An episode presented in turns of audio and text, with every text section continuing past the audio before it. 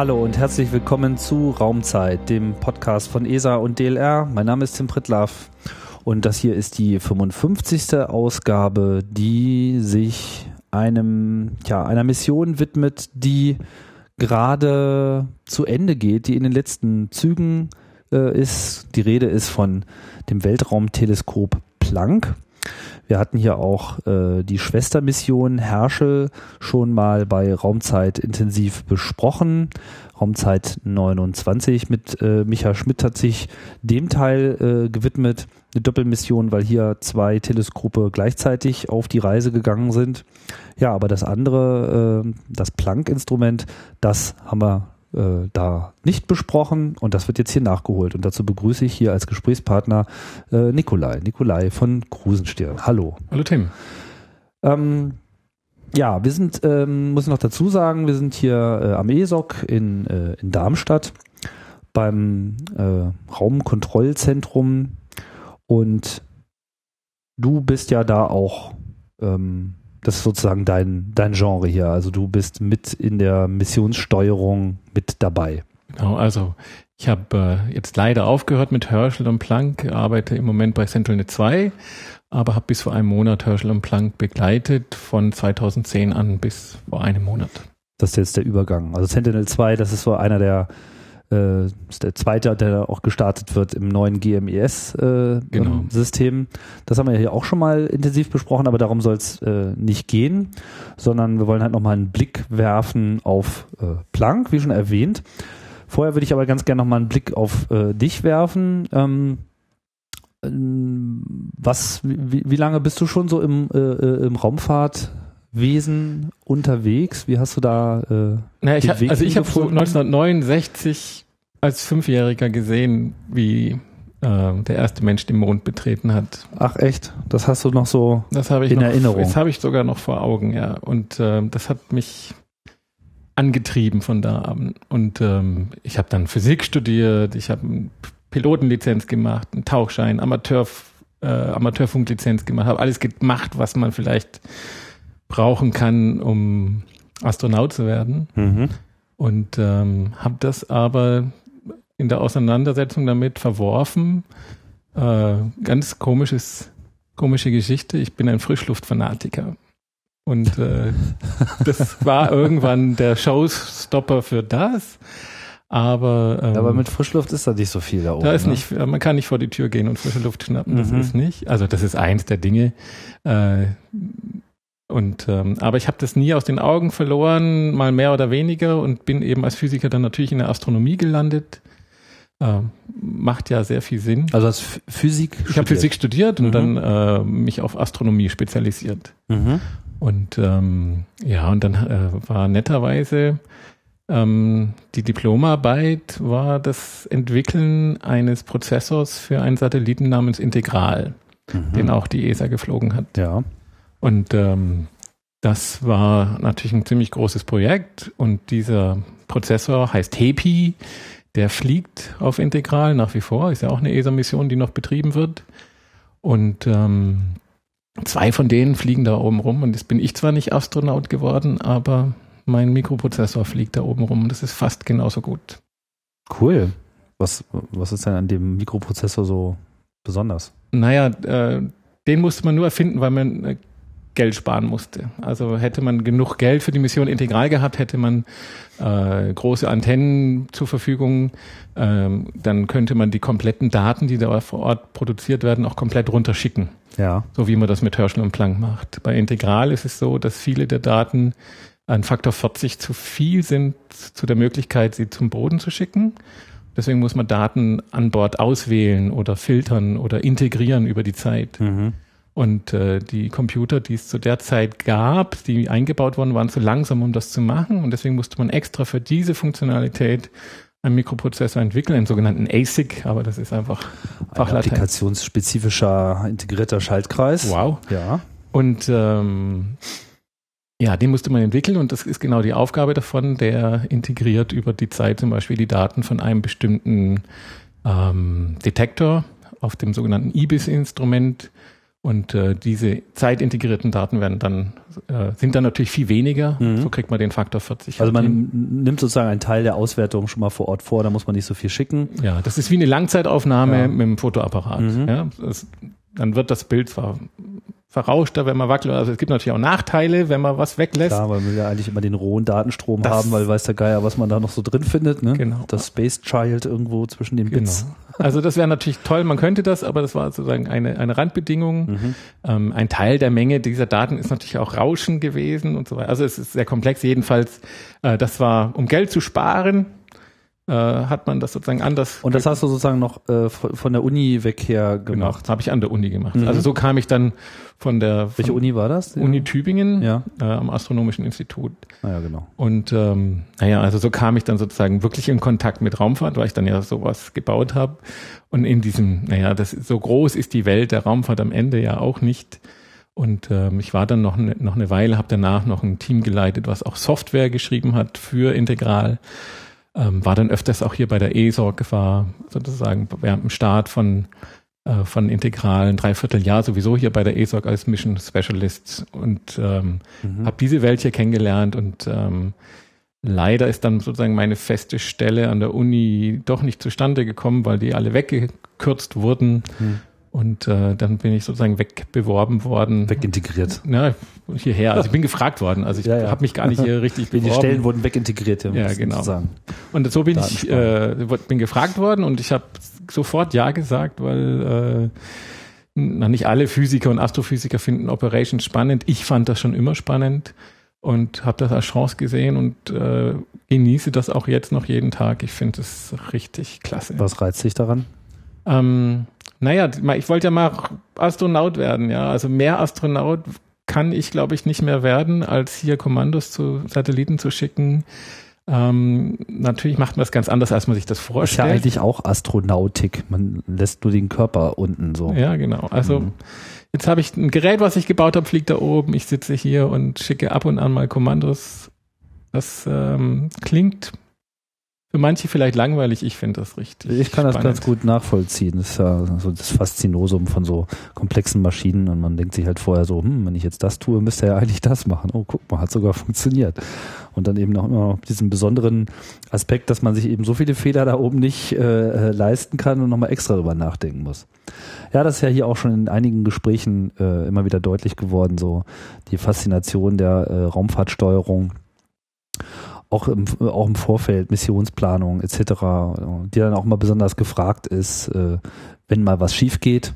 So, ja, ich erinnere hier auch an das Gespräch äh, über den XS, XMM Newton, wo halt dann mal äh, der Satellit eine ganze Woche nicht da war und man dann sozusagen ohne auch nur, tja, irgendwas testen kann, äh, sich seine Thesen da erarbeiten muss, wie man es denn jetzt wieder hinkriegt, ja. hinkriegt und so. Ja, also, also das wollen wir natürlich vermeiden und äh, Ganz anders, als ich es früher selber gedacht habe. Äh, das Kommando schicken ist natürlich nicht, ich denke, mein Kommando aus und schick ist, sondern es ist alles geplant und getestet und simuliert und steht in Procedures drin und so weiter. Aber ähm, ja, was ich auch, das andere, was ich so spannend finde, ich liebe es, habe ich schon immer geliebt, Probleme zu lösen. Ich finde, es gibt nichts Besseres auf der Welt, als Probleme zu lösen. Natürlich wünsche ich mir keine, weil ich möchte, dass es der Mission gut geht. Aber es gibt sie halt. Aber es gibt sie so einmal im Jahr pro Mission hat man, glaube ich, irgendwas bisschen größeres, komplexeres und ähm, das ist dann das, wo ich denke, oh ja, das ist also spannender kann es nicht mehr werden. Mhm. Ähm, ja, du bist jetzt hier am äh, ESOC, aber äh, streng genommen bist du ja gar, gar nicht so richtig Teil der, der ESA selbst, sondern du bist ja hier. Ja, also wie viele, also die ESA hat, äh, ich weiß gar nicht, sind es 2000 oder 3000 feste ESA-Mitarbeiter und die anderen 10, 20.000 außenrum sind von, von der sogenannten Industrie. Ähm, und äh, da gibt es viele verschiedene Firmen, das verteilt die ESA auch ganz gerecht über die Länder und die Firmen. Mhm. Äh, und ich gehöre zu einer Firma, die heißt Telespatio Vega Deutschland. Und, ähm, und es gibt aber viele Kollegen. Also die allermeisten, die hier arbeiten, sind nicht direkt bei der ESA angestellt. Mhm. Und ich bin also auch einer von Leiharbeiter klingt ein bisschen komisch, aber auf eine Art ist das schon auch so.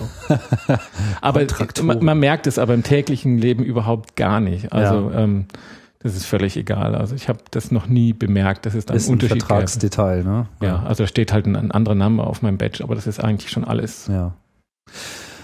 So, das heißt, jetzt ähm, bist du hier äh, eben an der konkreten Raumfahrtsteuerung äh, beschäftigt. Als du dann hierher gekommen bist, dann war welches? Also ich hab, integral war dann sozusagen klar, der Einstieg. Der Einstieg ne? war integral, alles, ne? da war ich ja eh Spezialist, das war dann einfach, ähm, zumindest vom Wissen her, was ich aber lernen musste. Also als Physiker und Astrophysiker hatte ich nicht wirklich, auch in der Entwicklung nicht wirklich Ahnung, wie Operations funktioniert. Ähm, und habe sozusagen im Integralteam gelernt, wie man Weltraummissionen betreibt und wie, wie man das auch bei der ESOC macht. Das ist auch überhaupt, ähm, ja, das ist dann auch so ein typisches Physiker-Ding. Dann habe ich mir das angeguckt, habe überlegt, hey, ähm, was machen wir denn eigentlich da? Also habe mir das die Struktur angeguckt und äh, habe angefangen so ein bisschen zu lesen, habe einen tollen Artikel ähm, gefunden. Jetzt muss ich schon überlegen, in was für einer Zeitschrift. Das war aber eine ganze Zeitschrift voll über Operations, aber da ging es eher um Kernkraftwerke und ähm, große Chemiefabriken. Und die haben das ganze Thema beleuchtet und da fand ich spannend, dass die ESA eigentlich, oder hier in ESOC, wir machen eigentlich äh, das Beste von beiden, die ich da gesehen habe. Also in den Atomkraftwerken wird alles mit äh, Procedures ähm, abgehandelt. Also die gehen davon aus, dass sie 100% Abdeckung aller möglichen Fälle haben mit Prozeduren. Also mit vorbereiteten äh, Reaktionsmaßnahmen, wenn X passiert, dann dann Y, y genau. Und genau. sozusagen und die Aufgabe der Operateure ist immer zu festzustellen, was ist die Situation, die Signatur und in welcher Reihenfolge und Priorität tun wir jetzt genau welche Prozeduren ausführen. Und das ähm, das ist und das heißt aber beim Atomkraftwerk, dass die Prozeduren, wir haben unsere ja auch ausgedruckt, bei uns ist ein Regal oder zwei und bei denen sind es mehrere Regalwände und ich rede von 20, 30, 40 Meter langen Regalwänden. Also die haben, eine, das ist diese Philosophie.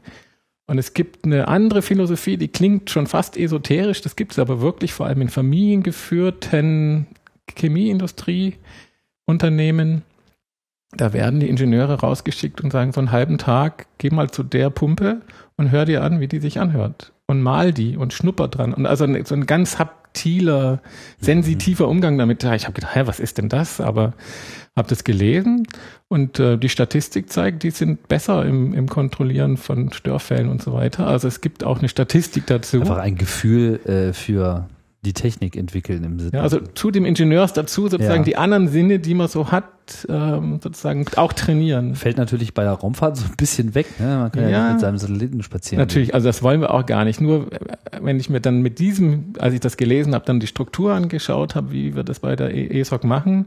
Wir haben einen Manager, der die Ressourcen managt, ganz wichtig, dass die anderen da den Rücken frei haben. Mhm. Wir haben die Spacons, die den täglichen interaktiven Teil machen und unheimlich wichtig sind, damit die Mission. Wie nennst du das? Die äh, Spacecraft Controllers, die ah, mhm. ähm, die wirklich, die sind die, die den ganzen Regelbetrieb abhandeln und die sind aber angehalten, wirklich nur die Prozeduren, die für sie geschrieben wurden, zu benutzen. Und selbst wenn Sie eine Frage haben, obwohl Sie es gestern wussten, sind Sie angehalten, den Ingenieur zu fragen. Also Sie sollen sozusagen sozusagen diesen Atomkraftteil, das, den handeln die ab. Also mhm. alles, was normal ist. Ja.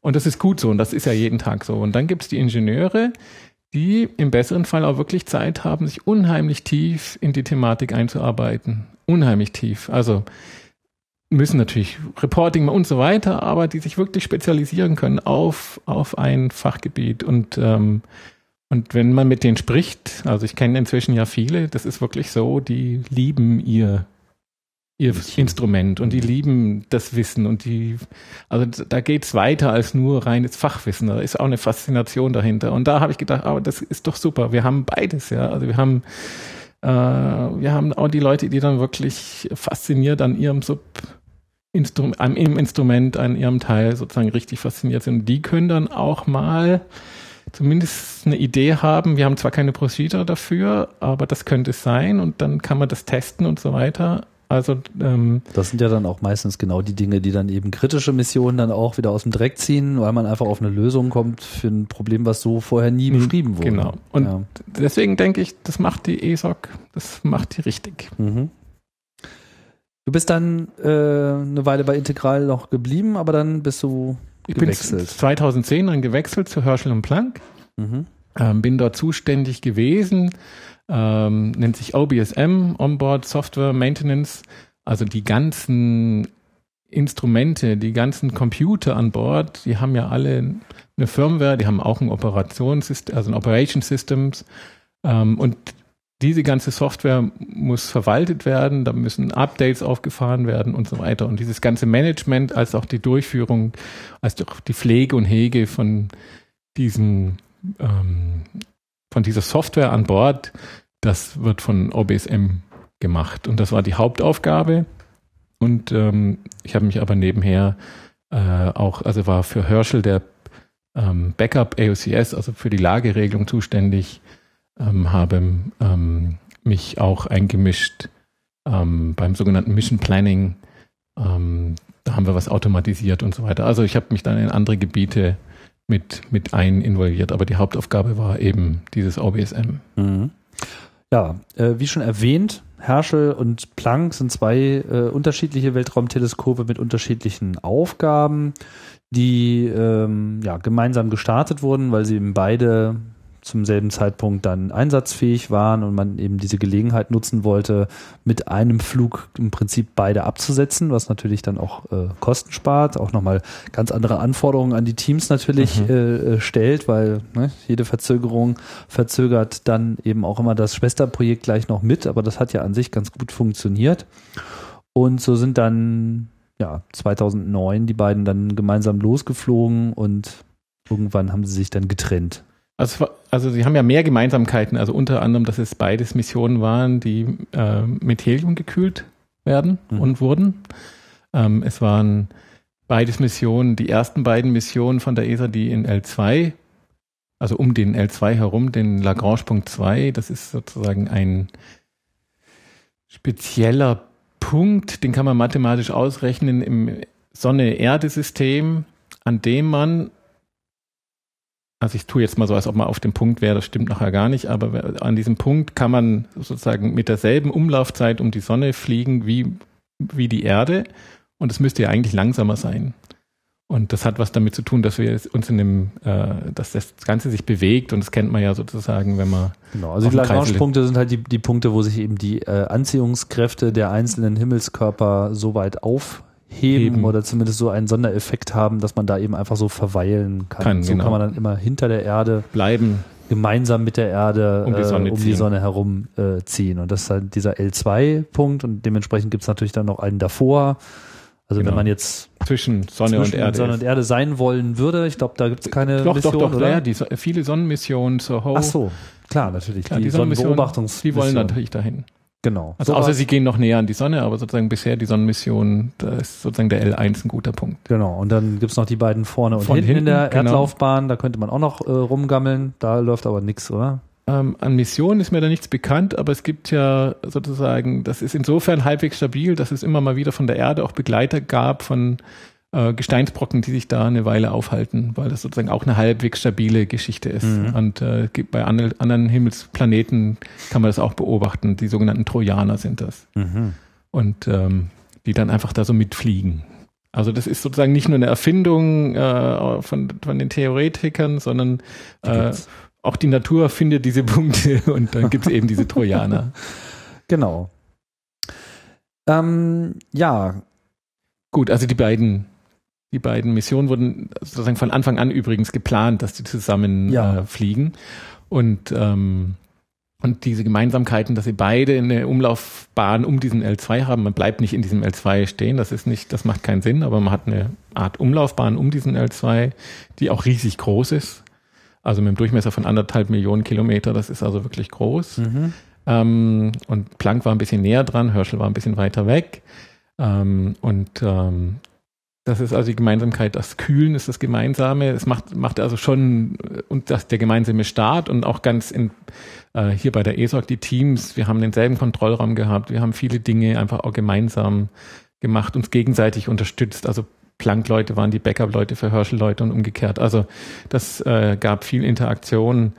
Ähm, es war, gab schon zwei Teams, aber manchmal war es einfach auch nur ein Team. Also wenn wir Probleme hatten, dann spätestens war es ein Team weil eben das Wissen auch sehr ähnlich war. Die Plattform ist eh sehr ähnlich gewesen und so weiter. Also mhm. ähm, das war das war wichtig und auch gut, weil die Teams beide sehr klein sind. Also man, man versucht auch immer effizienter die Satelliten zu betreiben. Und äh, dann war es sehr wichtig und sehr hilfreich, dass die beiden kleinen Teams sich gegenseitig auch unterstützen konnten. Ziel von Herrsche, also es war ja ein Infrarot-Weltraumteleskop, äh, beziehungsweise zum Zeitpunkt dieses Gesprächs ist es das auch noch? Naja, also das Teleskop existiert natürlich noch, aber ja. das wird äh, keine Wissenschaft mehr gemacht mit, mit Herschel. Ähm, in, am Montag in einer Woche, das ist dann der 19. oder sowas, keine Ahnung, ähm, werden wir die letzten Kommandos schicken zu Herschel. Ähm, und zwar ein wichtiges Manöver noch, sozusagen, ähm, wir wollen. 17. Also, Juni. Ja, 17. Juni. Genau. Gut, ähm, wir wollen ähm, verhindern, dass Herschel irgendwann mal wieder zur Erde zurückkommt und dann da einschlägt und womöglich Leben gefährdet oder sowas. Die ESA verpflichtet sich ja äh, und aus gutem Grund, äh, Weltraumschrott zu vermeiden und alle, alle möglichen Dinge. Und da wir die ersten Missionen sind, die im L2 geflogen sind, musste man sich auch ordentlich überlegen, was, äh, was ist eine gute Methode. Wurde viel diskutiert.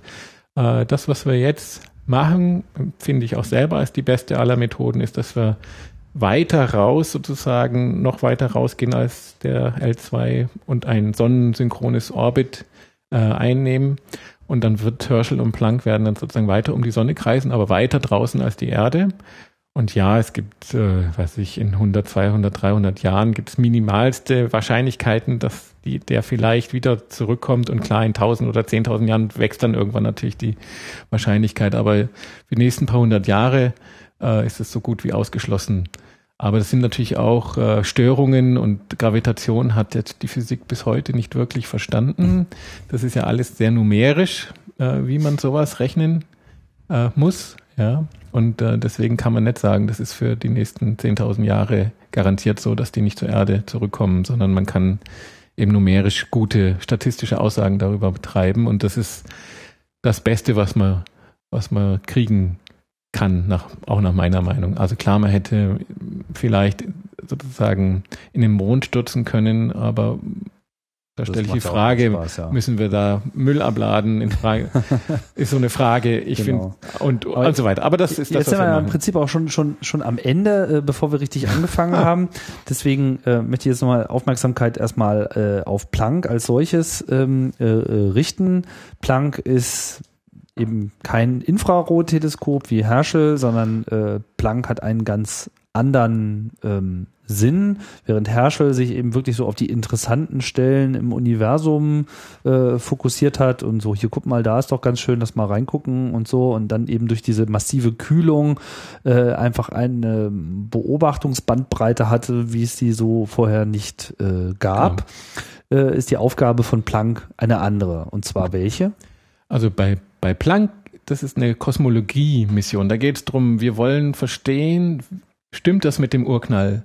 Äh, wie ist der Kosmos entstanden? Wie war die erste Zeit äh, des Kosmos? Was ist da passiert? Was sind die wichtigen Parameter? Ist der Kosmos gekrümmt oder nicht? Und wenn er gekrümmt ist, wie stark? Das sind so die Fragen, die hinter Planck stecken.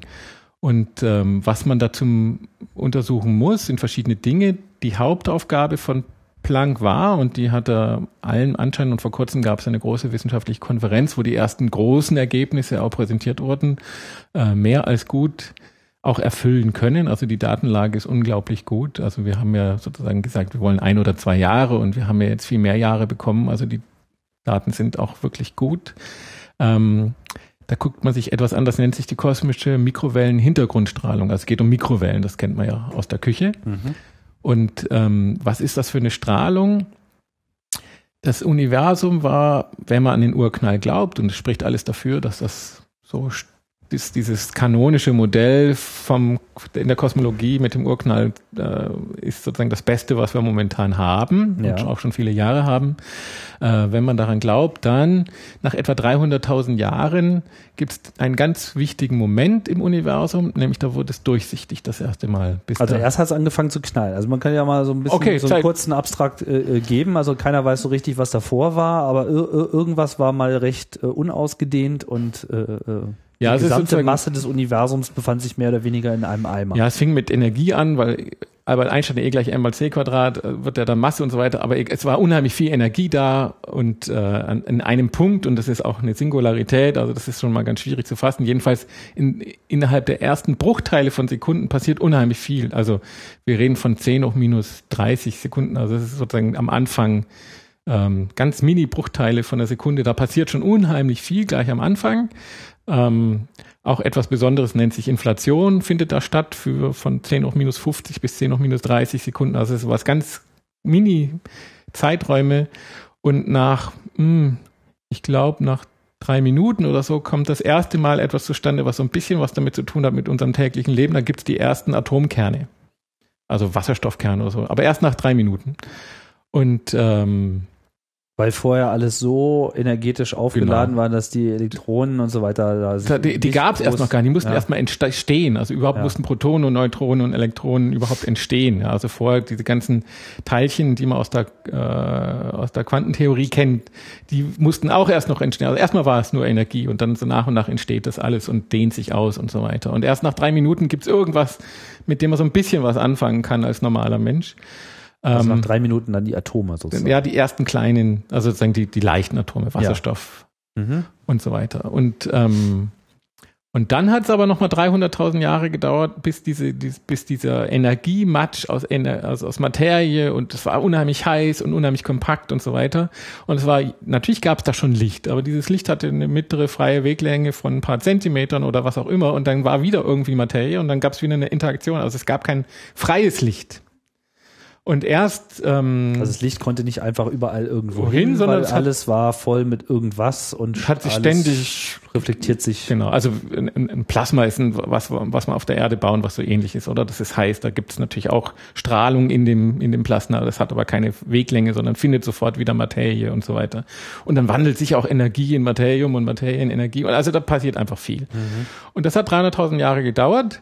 Und erst dann nennt man Re Reionisation, ähm, wobei das Re Quatsch ist, weil vorher gab es das eh noch nicht, aber äh, so wird es trotzdem genannt, ähm, wurde das Universum in Anführungsstrichen durchsichtig. Das Licht konnte endlich mal losfliegen und hat nicht ständig äh, ist nicht ständig in Interaktion mit Masse getreten. Trotzdem immer wieder mit irgendwelchen, aber es gibt immer noch Photonen von diesem Moment die noch frei fliegen und die sehen wir. Und die waren natürlich damals unheimlich heiß.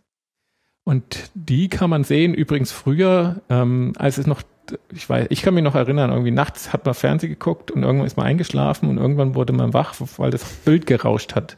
Sendeschluss. Sendeschluss. Und dieses 10% von diesem Rauschen ist wirklich diese kosmische Mikrowellenhintergrundstrahlung, die man da sieht. Also wenn man das nochmal das Glück hat, dass man Sender ausfällt und nicht ja. 24 Stunden, dann hat man sozusagen seinen eigenen Detektor dafür, wobei man damit leider nicht so viel Wissenschaft machen kann, aber immerhin, also es ist nichts was äh, völlig esoterisch ist, diese Hintergrundstrahlung, sondern die gibt es wirklich und die kann man auch, auch mit dem Fernseher messen, wenn man möchte. War, war wirklich hypnotisch. Also ich kann mich ja, noch ja, erinnern, vielleicht. wenn man da mal so drauf geschaut hat, so eine Weile, dann ist man wirklich.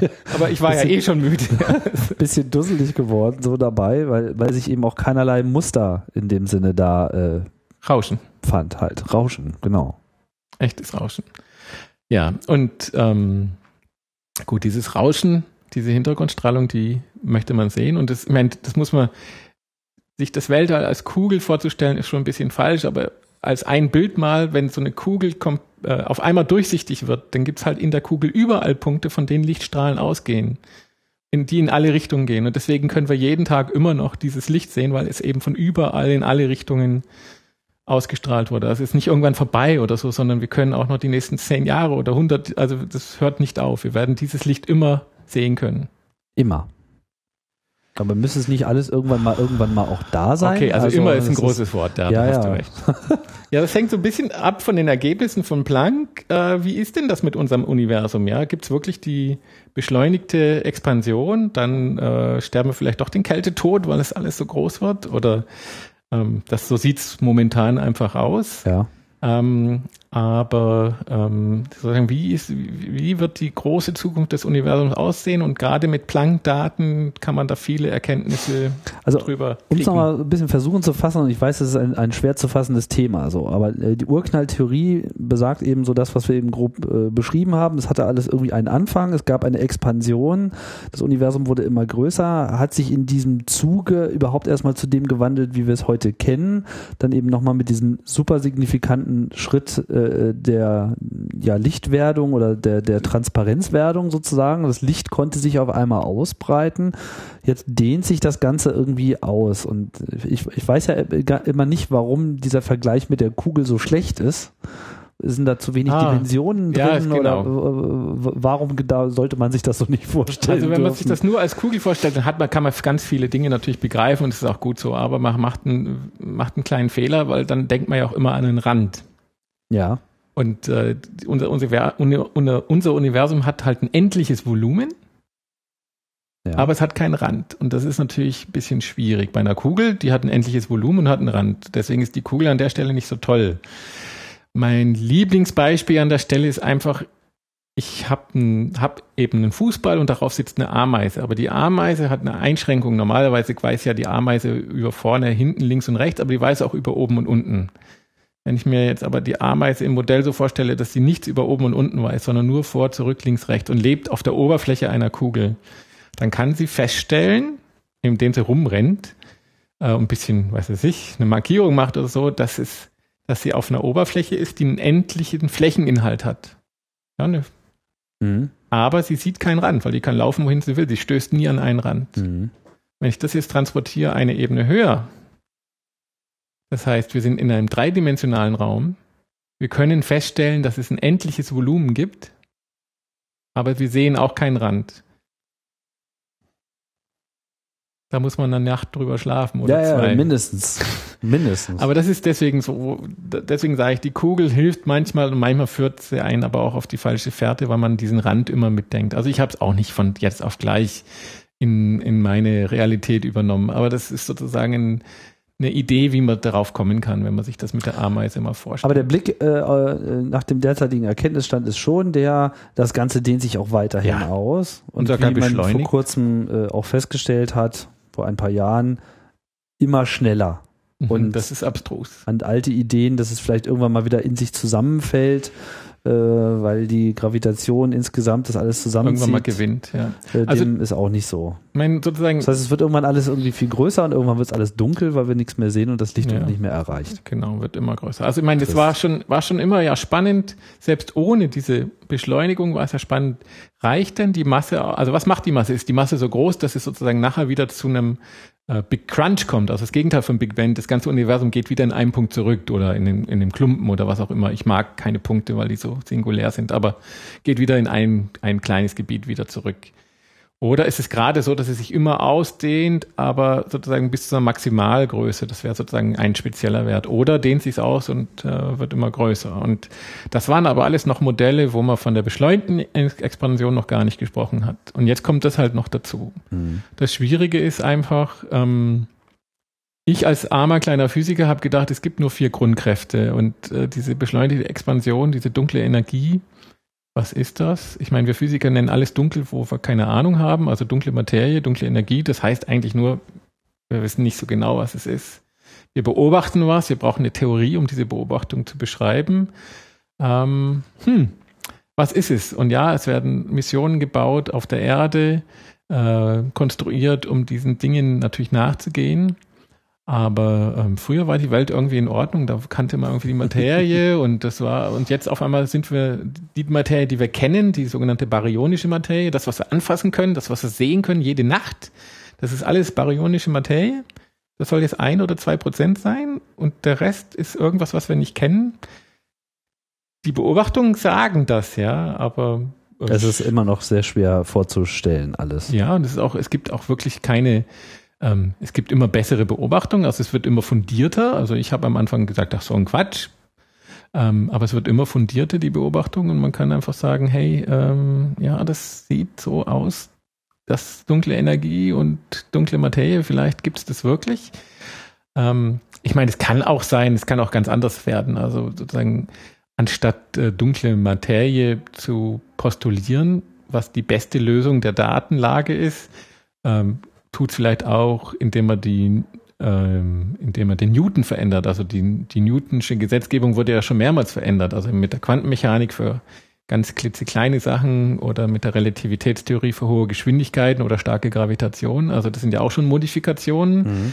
Ähm, Vielleicht gibt es auch sowas, keine Ahnung, aber da ist es nicht mein Fachgebiet. Also manchmal wird sowas auch anders gelöst, ja. Aber jetzt sind wir ja im Prinzip genau äh, bei, dem, bei dem Punkt, ja. Also äh, Planck ist äh, gebaut worden, um genau in diesem Bereich jetzt äh, mehr Klarheit zu erhalten, genau. als man bisher hatte. Und diese Hintergrundstrahlung, äh, die eben ausgeht von diesem äh, Event, der passiert ist, vermutlich 300.000 Jahre nach, äh, als alles angefangen hat zu knallen. Ähm, das Licht fliegt nach wie vor überall rum und lässt sich noch beobachten, auch wenn es natürlich in totaler Konkurrenz steht zu all dem anderen Licht, was sich seitdem entwickelt hat. Denn später kamen ja dann die ganzen Zusammenballungen und die Materie hat sich irgendwie zusammengeflanscht und sich zu Sternen äh, weiterentwickelt und alles strahlt und ist hell. Äh, und diese, diese Hintergrundstrahlung, die super, super, super lange her ist, äh, viele Milliarden Jahre, die 13 13 Milliarden Jahre, die, ja, das ist ja quasi nichts mehr im Vergleich zu dem, was sonst noch alles aufleuchtet, oder? Nee, das ist nicht. Ja, jetzt meine ich. Ja, vor allem die Temperatur ist anders. Also es war zwar damals unheimlich heiß, aber sozusagen dadurch, dass sich das, während sich dieses Licht ausgebreitet hat, hat sich das Universum auch weiter ausgedehnt. Und deswegen ist die Temperatur ähm, sozusagen gefallen auf paar Grad, auf 2,7 oder so ähnlich. Äh, Kelvin? Kelvin, ja, mhm. also das ist direkt über dem absoluten Nullpunkt. Deswegen muss ja Planck auch so runtergekühlt werden. Gibt so eine alte Faustregel, wenn ich was äh, messen will mit einem Messgerät, dann sollte das Messgerät kälter sein als das, was ich messen möchte, weil das sogenannte thermische Rauschen mich sonst stört. Mhm. Und deswegen gerade also bei diese 2,5 Kelvin ist sozusagen so die mittlere Temperatur über das gesamte Universum hinweg. Naja, so in der Hintergrundstrahlung. Der Hintergrundstrahlung. Ja, die hat okay. sozusagen, also sozusagen sind äquivalente Begriffe äh, von ähm, sozusagen Frequenz, so sagen wir Mikrowellenstrahlung oder Wellenlänge oder Temperatur. Das sind sozusagen alles Energiebegriffe. Mhm. Und da, da, kann man das eine nehmen oder das andere. Ja. Und ähm, diese, und, und um sowas zu messen, muss man, also um es gut zu messen und um wenig Fehler zu machen, wenig Rauschen zu haben, muss man eben einen Detektor haben, der kälter ist als das, was ich messen will. Und wenn ich eben Hintergrundstrahlung messen will, ähm, dann muss ich noch kälter werden. Das hat man bei Planck hervorragend gelöst durch viele Kältestufen und kam dann sozusagen am Ende auf, bis auf 100 Millikelvin runter. gab verschiedene Stufen. Eine war bei 2,7 oder und dann auf 100 Millikelvin. Und wenn die Detektoren so kalt sind, und so wenig thermisches Rauschen dann haben, dann ist natürlich die Qualität der Messung unheimlich gut. Das Rauschen, was man da noch hat, liegt an, an anderen Dingen, aber nicht mehr am thermischen Rauschen. Also mhm. Also das war was ganz Spezielles an Planck. Ähm, und auch ähm, dadurch, dass das sozusagen in einem großen Energiebereich trotzdem gemessen hat, eben nicht nur genau da, wo äh, der Hauptteil äh, der kosmischen Hintergrundstrahlung liegt, sondern auch da sozusagen kälter und wärmer oder energiereicher und energieärmer, ähm, konnte man viele Fehler rausrechnen oder einfach sehen, ah, das ist ein anderer Effekt oder das ist ein Vordergrundeffekt und so weiter. Und die Kunst an der Planck äh, ist was ganz anderes äh, in vielen Bereichen wie bei Herschel oder XMM. Da guckt man auf einzelne Objekte und ähm, muss da sehr genau hingucken und äh, sehr präzise hingucken und guckt sich aber praktisch wie mit einer Stecknadel was an. Mhm und äh, will das so, und dann guckt man sich aber viele Objekte natürlich an. Und bei Planck will man das ganze Universum sehen. Also jedes halbes Jahr hat Planck sozusagen immer das ganze Universum angeguckt. Genau, also das müssen wir jetzt auch nochmal festhalten. Also es geht ja darum, dieses Hintergrundrauschen, was man schon auf der Erde äh, hat beobachten können. Ich weiß nicht, wer hat das nochmal äh, entdeckt? Das war auch so ein Abfallprodukt von. Ja, die haben eine Störung gehabt mit so Radioantennen und haben dann irgendwie nicht gewusst, was es ist und sind dann drauf gekommen, hey, das ist diese, das ist eine, ist was Kosmisches, ja. Also es war ja ganz speziell, dass man auf der Erde auf einmal mit Antennen äh, was Kosmisches messen konnte. Also war ja. völlig klar, dass es nicht aus unserer Galaxie kommt und so weiter. Es war ein totaler Krimi damals, ja. ah, wir können aber was Kosmisches sehen. Was ist das? Wo kommt das her? Und äh, das, das war dann im Prinzip auch ein bisschen die Geburtsstunde der dieser Urknalltheorie oder hat mm. entsprechende Theorien noch weiter befeuert? Da muss ich jetzt passen. Ja, okay. Also das ist auch nicht so wichtig. Auf jeden Fall zu, diesen, äh, zu dieser These hat es äh, äh beigetragen und man wusste auch, wenn man, das ist sozusagen das sichtbarste Überbleibsel dieser Zeit oder es ist, das, ist das mal, älteste. Der, der, älteste, genau, der ältestmögliche äh, Blick ins Universum. Nach, also ich meine, wir können dann 13 Milliarden Jahre zurückgucken. Das, was wir jetzt sehen, ist Licht, was 13 Milliarden Jahre alt ist. Zeitmaschine eigentlich. Ja. Krass. Wobei natürlich spannend ist, also nur, nur von wegen Relativitätstheorie, wenn ich so ein Lichtphoton wäre und mich mit Lichtgeschwindigkeit bewege, für das Photon selber ist in dieser Zeit keine Zeit vergangen. Null Zeit. Mhm. Wieder was zum eine Nacht drüber schlafen. Ja, ich weiß gar nicht, ob, wie Licht so Zeit generell so empfindet, aber. Gut, also ähm, aber äh, vielleicht nochmal so der Versuch eines Verständnisses, weil man ja irgendwie denkt so, ah, okay, also am Anfang war das Universum noch sehr klein, ja, dann äh, wurde es transparent, das Photon konnte jetzt irgendwie losschießen, äh, müsste es jetzt nicht in 13 Milliarden Jahren äh, ausreichend weit gereist sein, dass es sozusagen von uns wegkommt, weil wir waren ja auch, wir sind ja eine relativ frühe Galaxie, wenn ich das äh, richtig erinnere. So, also wir gehören jetzt nicht so zu den jüngsten Erzeugnissen des Universums. Ähm, müsste nicht dieses Licht schon komplett an uns vorbeigerauscht sein. Ja, so und so viel ist ja auch vorbeigerauscht oder hat interagiert mit dem bisschen Masse, was es unterwegs gibt. Wenn, wenn aber eben es war viel mehr Licht, das an allen Stellen mehr oder weniger gleichzeitig in alle Richtungen ausgesendet wurde.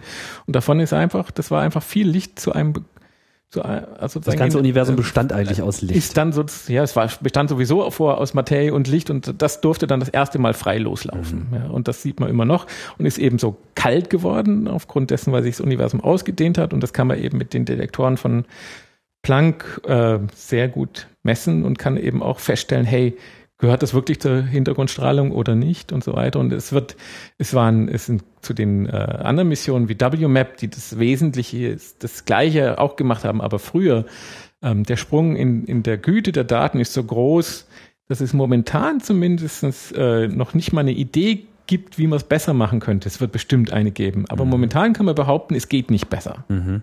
Ähm, das kann sein, dass man in zehn Jahren oder so wieder was erfindet, dass man es noch besser machen kann. Aber okay, also man, man wollte diese Hintergrundstrahlung jetzt mal mal richtig einfangen, so mit so gut wie es irgendwie geht. Denn wenn man die dann eben auch und zwar nicht nur so ein bisschen misst und so als solche beobachtet, sondern vor allem eben eine möglichst vollständige Kartografie macht in alle für uns vorstellbaren Dimensionen. Ja, ja also, also es ist, ein das ist drei, einfach. Dreidimensionales Bild. Es sieht einfach so aus, als ob wir von innen auf eine Kugel gucken. Ja. Und das Problem da ist natürlich überall, wo ein Stern oder unsere eigene Galaxie, die Milchstraße, wenn man irgendwo ist, wo noch nicht so viel Lichtverschmutzung ist, kann man die ja nachts noch sehen.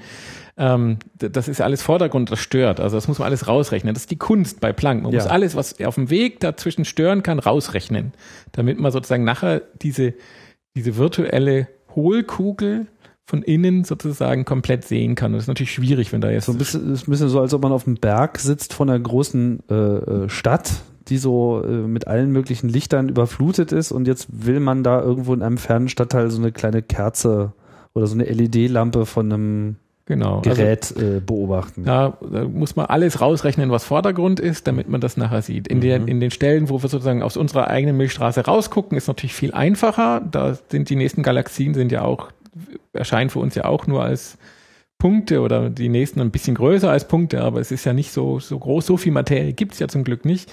Da ist es einfach, ja, da guckt man also praktisch wie von diesem selben Berg, aber da guckt man dann in die Natur und dann sieht man natürlich vielleicht ein Licht in irgendeiner Blockhütte ganz weit hinten, sieht man vielleicht schon besser. Mhm. Aber sozusagen diese ganzen Vordergrundgeschichten, aber auch natürlich die anderen Galaxien, die weiter weg sind, die möchte man rausrechnen. Also ganz anders wie bei anderen Missionen, wo man gerade die anguckt, die wollen wir eigentlich äh, erkennen und analysieren und verstehen und dann aber rausrechnen. Und dann kriegen wir diese Karte. Und das Besondere an der Karte ist, wenn man die ganz grob anguckt, das Besondere ist, das ist ja in jede Richtung, wo ich gucke, hat es genau dieselbe Temperatur, genau dieselbe Frequenz. Das sieht ja alles gleich aus. Das ist schon was Besonderes, weil ähm, das bedeutet, dass die Temperatur damals überall gleich war. Und wenn die Temperatur überall gleich war, dann musste das ähm, sehr viel miteinander interagiert haben. Denn sonst, äh, warum sollen dann zwei verschiedene Stellen dieselbe Temperatur haben? Aus Zufall vielleicht manche, aber warum denn alle? Also das ist schon wichtig. Das sagt uns einfach sozusagen, was vorher war. Das musste sehr, sehr, sehr nicht, konnte nicht riesig groß sein und musste sehr gut miteinander interagieren können. Deswegen lernt man also aufgrund dieser gleichen Temperatur hat man schon was gelernt darüber, wie das sein musste. Und dann das richtig Spannende ist aber, jetzt gibt es Unterschiede, die sind aber klitzeklein, also die gehen im Millikelvin-Bereich. Reden wir jetzt eigentlich schon über die Ergebnisse äh, von Planck oder reden wir schon über, über das, was man schon vorher wusste? Das wusste man schon vorher. Also, mhm. Also, dass die Temperatur gleich ist, das wusste man vorher und dass es kleine Unterschiede gibt, Fluktuationen, das wusste man auch. Nur also im Prä Wesentlichen ist sie gleich, nur gibt es Unterschiede. Genau, also mhm. die, sind, die sind halt ziemlich klein, die Unterschiede. Und ähm, das wusste man mit WMAP auch schon. Aber die die sozusagen die Präzisheit der Vermessung der Unterschiede, wo die sind, also wie klein man sozusagen, wie viele Punkte man von diesen äh, aufgenommen hat, ist natürlich Größenordnung besser wie bei WMAP. Mhm, verstehe. Und, und auch heißt, die Temperaturunterschiede konnte man Das heißt, man musste nicht nur diese, diese, diese schwach leuchtende LED aus dem Großstadtlicht herausfiltern, sondern man musste dann auch noch so genau hinschauen, dass man auch noch die unterschiedliche Helligkeit von zwei LEDs, die an vollständig unterschiedlichen Orten sind, noch miteinander in Bezug setzen Und konnte. die eigentlich baugleich sind ja. und nur die minimalsten Schwankungen, weil die eine vielleicht keine Ahnung, ein bisschen wärmer ist oder so, ja. die will ich dann auch noch sehen können. Mhm.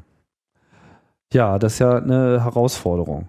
Das heißt, jetzt hat sich, äh, haben sich die Wissenschaftler quasi an dieses Instrument gemacht, um überhaupt erstmal einen Weg zu finden, wie man das beobachten kann. Dazu braucht man ja eine extreme Genauigkeit, aber man muss überhaupt erstmal in der Lage sein zu beobachten. Und wie du ja gesagt hast, dazu muss man vor allem erstmal sehr kalt sein. Das war ja auch eine Anforderung bei Herschel und äh, ich mich richtig erinnere, wird da Helium äh, mitgeführt, was dann so verdampft und darüber so eine Kühlung ja, es gibt, erzielt. gibt ja mehrere Stufen. Also das eine, wenn man Helium verdampft, kann man eine Kühlung erzielen. Mhm. Ähm, wenn man aber jetzt quantenmechanisch Helium, äh, Helium 3 und Helium 4 mischt und das möchte sich dann entmischen, dann kriegt man das auch noch sozusagen, das ist was ganz Spezielles. Dadurch kriegt man nochmal eine Kühlung hin, die noch besser ist. Das ist aber schon eine quantenmechanische Kühlmaschine, ähm, die dann sozusagen ein, eine, eine Atomart nimmt dann die Wärme mit und die andere bleibt kalt. Und über diesen Trick kommt man eben auf diese 100 Millikelvin runter. Also das ist schon einfach Magie fast. Ja, also es ist natürlich reine Physik, wird in den Labor Laboratorien gemacht, aber das ist äh, vor 50, 100 Jahren. Was heißt denn das quantenmechanisch mischen?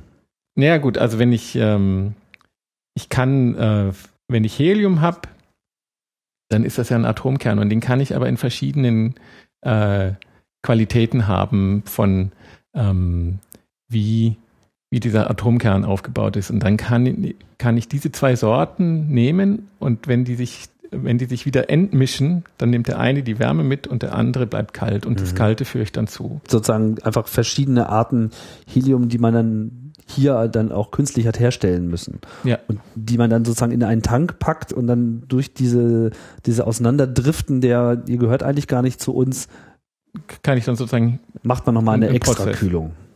Wow. So. Vielleicht mal ein bisschen konkreter dann jetzt auf dieses Gerät. Also was muss rein und was ist letztlich da zusammengebaut worden? Also was machte Planck aus, um jetzt diese Beobachtung durchführen zu können, außer einer guten Kühlung? Ja, also sozusagen die, ähm, es gab zwei Instrumente, sozusagen das LFI, das HFI, sozusagen das High Frequency und das Low Frequency Instrument. Ähm, und die haben, kann man sich, ähm, wenn man Mikrowellenempfänger baut, also das kann man auch im, im Labor angucken, dann sieht das immer so aus wie so, so Hörner, die, die sehen, das sind dann die Antennen. Und ähm, dann kann man sozusagen, das ist sowas wie Radiotechnik. Also ich meine, die erste, die erste Mikrowellen äh, Hintergrundstrahlung hat man auch mit Radioantennen gesehen. Also es geht schon sowas wie, geht um sowas wie im Radiotechnik. Und dann hat man eben auch für eine ganz bestimmte Frequenz hat man immer optimiert einen bestimmten, bestimmte Antenne gebaut und auch einen äh, sozusagen Sensor, der den empfangen kann und hat das, und die sind dann auch wirklich verschieden groß, also es ist wirklich mechanisch sichtbar. Diese Hörner haben verschiedene Größen und kann also eben in diesen verschiedenen bestimmten Frequenzen messen und macht dann dadurch, dass man, das ist auch was Spezielles von Planck, der rotiert einmal pro Minute um seine eigene Achse mhm. und macht dann praktisch in dieser einen Minute mit seinen, guckt, das ist über einen Spiegel, wird das umgelenkt, guckt er praktisch so ein Band an vom Universum. Also wenn man sich hinstellt und um sich rum sozusagen Immer mit ausgestreckten strahlt. Äh, sozusagen, ja. ja. so ein Band guckt er sich an. Ja. Und, ähm, und dadurch, dass sich die Erde ja sozusagen mit Planck und Herschel zusammen in einem halben Jahr machen wir eine halbe Drehung mhm. um die Sonne. Und wenn man diese Bänder dann addiert, hat man nach einem halben Jahr, hat man dann von innen diese Kugel komplett angeschaut. Also hat, oder hat wirklich in jede Richtung geguckt, obwohl wir immer rotieren, wenn man das macht, irgendwann nach einem halben Jahr ist der, ist das voll. Und die Tatsache, dass man dabei solche riesigen Wege beschreitet, also im Vergleich zum Universum ist das dann wahrscheinlich zu vernachlässigen, aber ich meine, man ist ja mal auf der einen Seite der Sonne, mal auf der anderen Seite der Sonne, man guckt da so äh, quasi immer von woanders. Naja, das, also in, in, von den Verhältnissen ist das natürlich gar nichts. Das wäre natürlich wichtig, also das ist natürlich wichtig bei so Missionen wie, wie XMM und Herschel, wo es dann, wenn man da Zeitanalysen macht, dann ist natürlich völlig unterschiedlich, wo man ist. Ähm, aber bei, bei, wenn man so weit rausguckt, dann ist das sozusagen, die Fehler, die man mit anderen Dingen macht, sind so viel größer als die Fehler, die man macht durch die Positions. Man schaut ja im Prinzip, Änderung. wenn ich das richtig sehe, eigentlich permanent immer an das Ende des Universums. Das sichtbare Ende, ja. Das also sichtbare das, man hat das älteste Licht und sozusagen, ja.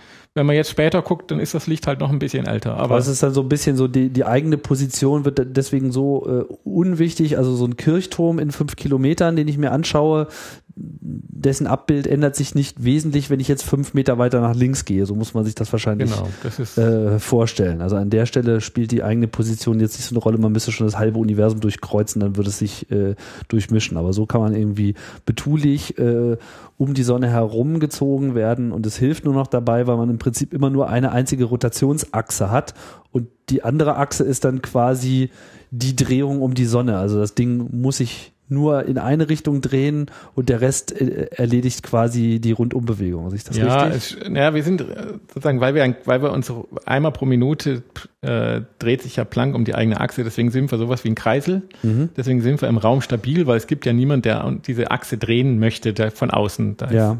So, das heißt, wir haben schon aktiv die ganze Zeit ähm, immer mal wieder, also sozusagen regelmäßig immer kleine Mini-Manöver geflogen, um diese Achse mitzudrehen, so dass er praktisch, dass die Achse immer auf die Sonne zeigt. Mhm.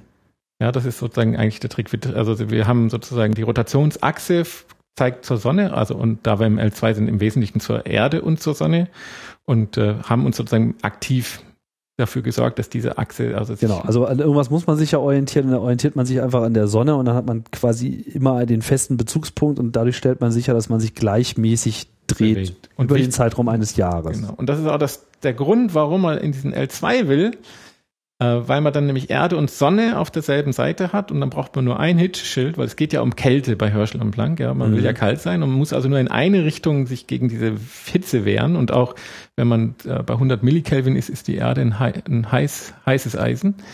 Ähm, und dann muss man das nur in eine Richtung machen, mhm. ja. Und das äh, macht total Sinn. Also Missionen, die man kühlen will, in, die sollen zu L2. Also für so einen Weltraumkühlschrank wie die beiden Instrumente ist auch die Erde ein entflammendes Inferno ja. sozusagen. Ah.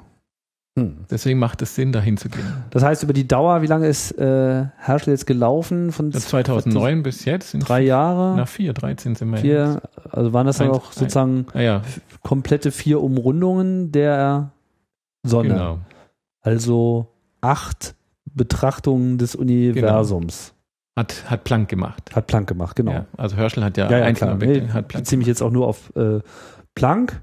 Das heißt, man hat quasi dasselbe achtmal fotografiert und dabei konnte man dann sozusagen auch immer wieder das ist super, weil dasselbe immer wieder neu kalibrieren.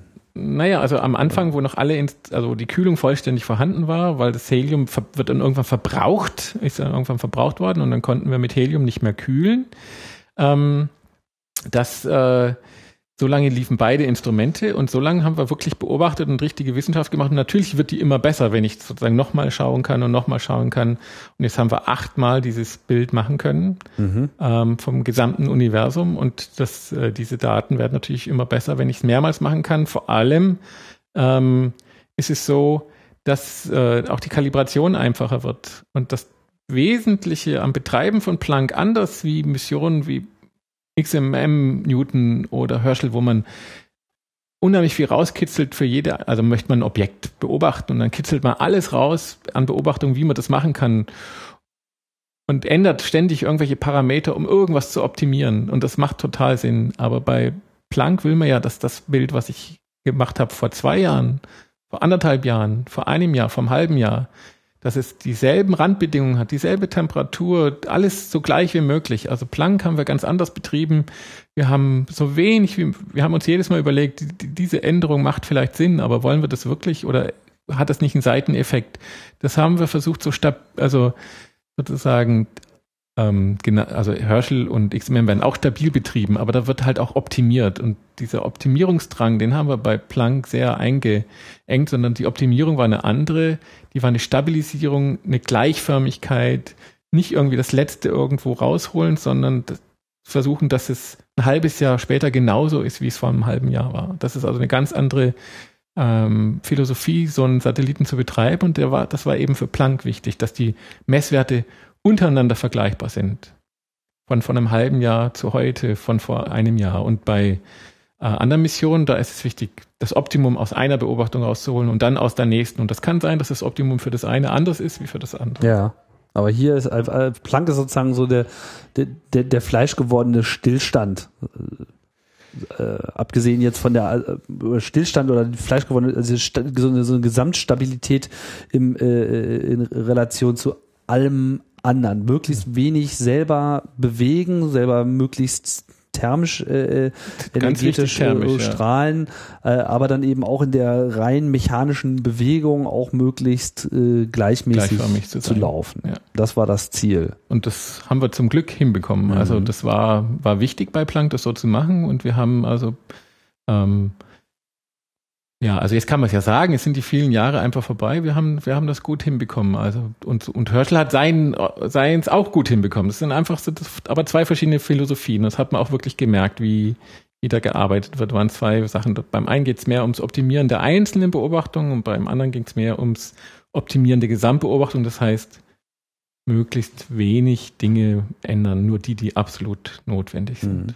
Was braucht denn jetzt das äh, eigentliche Raumfahrzeug noch so an Ausstattung? Also es ist ja da äh, gemeinsam mit Herschel hingereist, wurde dann äh, separat ausgesetzt ich weiß gar nicht, die beide haben sich voneinander getrennt oder wurden die separat äh, abgesetzt? Ja, also, also sozusagen, erst war, wurde Herschel abgesetzt, dann wurde Planck abgesetzt, die flogen auch sozusagen erstmal eine Weile hintereinander her. Mhm. sind ja beide auf dem Weg zum L2 gewesen, aber haben natürlich andere Trajektorien genommen, weil sie zu, zu verschiedenen äh, Umlaufbahnen um diesen L2 äh, sollten. Das hatte verschiedene Randbedingungen, was für den einen besser ist und was für den anderen besser ist. Mhm und äh, sind aber mehr oder weniger, also es gab schon Zeitunterschiede und waren dann mehr oder weniger gleichzeitig äh, auf sozusagen äh, auf ihren äh, um auf ihren Umlaufbahnen und haben dann aber äh, unabhängig voneinander natürlich ihre Kreise gezogen mhm.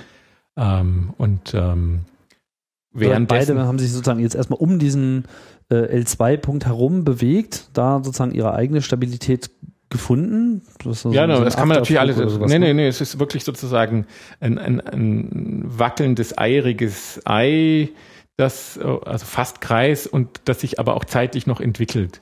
Also mh, es ist relativ einfach, die, äh, wenn man, wenn man sozusagen von, wenn man auf der Erde ist, in der, auf der Nachtseite und die Sonne ist wirklich hinter einem, also dann guckt man Richtung L2. Ja? Mhm. Also sozusagen Mitternacht ja. gucke ich raus, dann gucke ich zum L2. Und ähm, wenn ich das tue, dann ähm, diesen virtuellen Punkt wird man nie sehen, weil es ist, ist ja ein mathematischer Punkt oder so. Aber wenn man sich dann vorstellt, wie die da fliegen, dann würde man sozusagen, wenn man das aufgemalt kriegen würde oder immer jede Nacht gucken und sich das merken, dann würde man natürlich schon so eine Art Kreisbewegung sehen, wie Herschel und Planck sich dann Äh, ich glaube, im Uhrzeigersinn sogar mhm. beide drehen, der eine ein bisschen enger, der andere ein bisschen weiter draußen. Mhm. Und ähm, aber wenn man das alles aufzeichnet, dann gibt es sowas ähnliches wie eine Lisa Joux-Figur äh, für Planck zumindestens. Also das ist sozusagen so ein, das kann, da gibt es auch diese tolle Spiele, hat man ein Pendel und unten so Sand und dann guckt man das Pendel an und dann gibt es so tolle Muster. So ähnlich kann man sich das vielleicht mhm. vorstellen. Und ähm, und das andere, Herschel nennt sich dann ein Halo-Orbit, das ist ein bisschen chaotischer. Was wir reell gemacht haben, war folgendes. Man muss sich eigentlich nur um eins kümmern.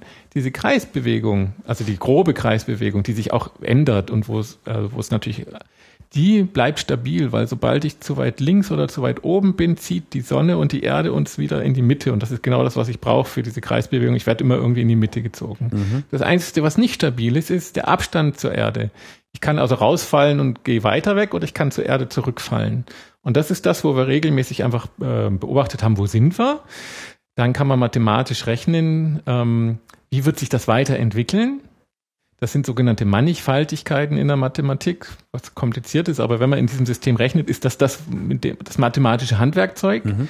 Und dann hat man gesagt, wenn ich da, dann hat man wirklich statistisch, hat die Flugdynamik ausgerechnet, wenn ich das Manöver fliege, komme ich in diese Mannigfaltigkeit und wie lange ist das stabil? Und dann hat man einfach, ich weiß nicht, hunderte und tausende gerechnet und hat dann das genommen, was am längsten stabil ist im Sinne von der richtige Abstand. Und dann hat man dieses Manöver geflogen und dann wusste man, jetzt bin ich wieder so und so lang stabil und hat weiter gemessen. Und immer wenn dieser Abstand, weil manchmal ist es zufällig besser gewesen, als wir wollten, oder manchmal nicht. Und sobald wir gedacht haben, oh, wir sind zu weit aus, aus den Parametern raus, jetzt fliegen wir wieder ein Manöver, dann hat man wieder alle Dinge durchgerechnet, hat das Beste gewählt und hat wieder dieses Manöver geflogen. Und so haben wir diese Stabilität erreicht, indem wir im Durchschnitt war das etwa alle vier bis acht Wochen haben wir so ein Manöver geflogen, mhm. um diese Stabilität zu erreichen. Aber diese Vorhersehbarkeit der tatsächlichen Position war so nicht gegeben, weil da die Einflüsse zu stark sind. Oder warum kann man nicht einfach alles vorher ausrechnen und dann weiß er schon, wann er irgendwie. Naja, weil die Störfaktoren so sind, dass ich so oder so Manöver fliegen muss. Also diese, es ist überhaupt nicht, also es ist nur stabil in zwei Achsen. Es ist nur stabil sozusagen in der Achse von oben nach unten und von links nach rechts, wenn man von der Erde aus guckt. Mhm. Aber es ist nicht stabil in, in dem Abstand. Mhm.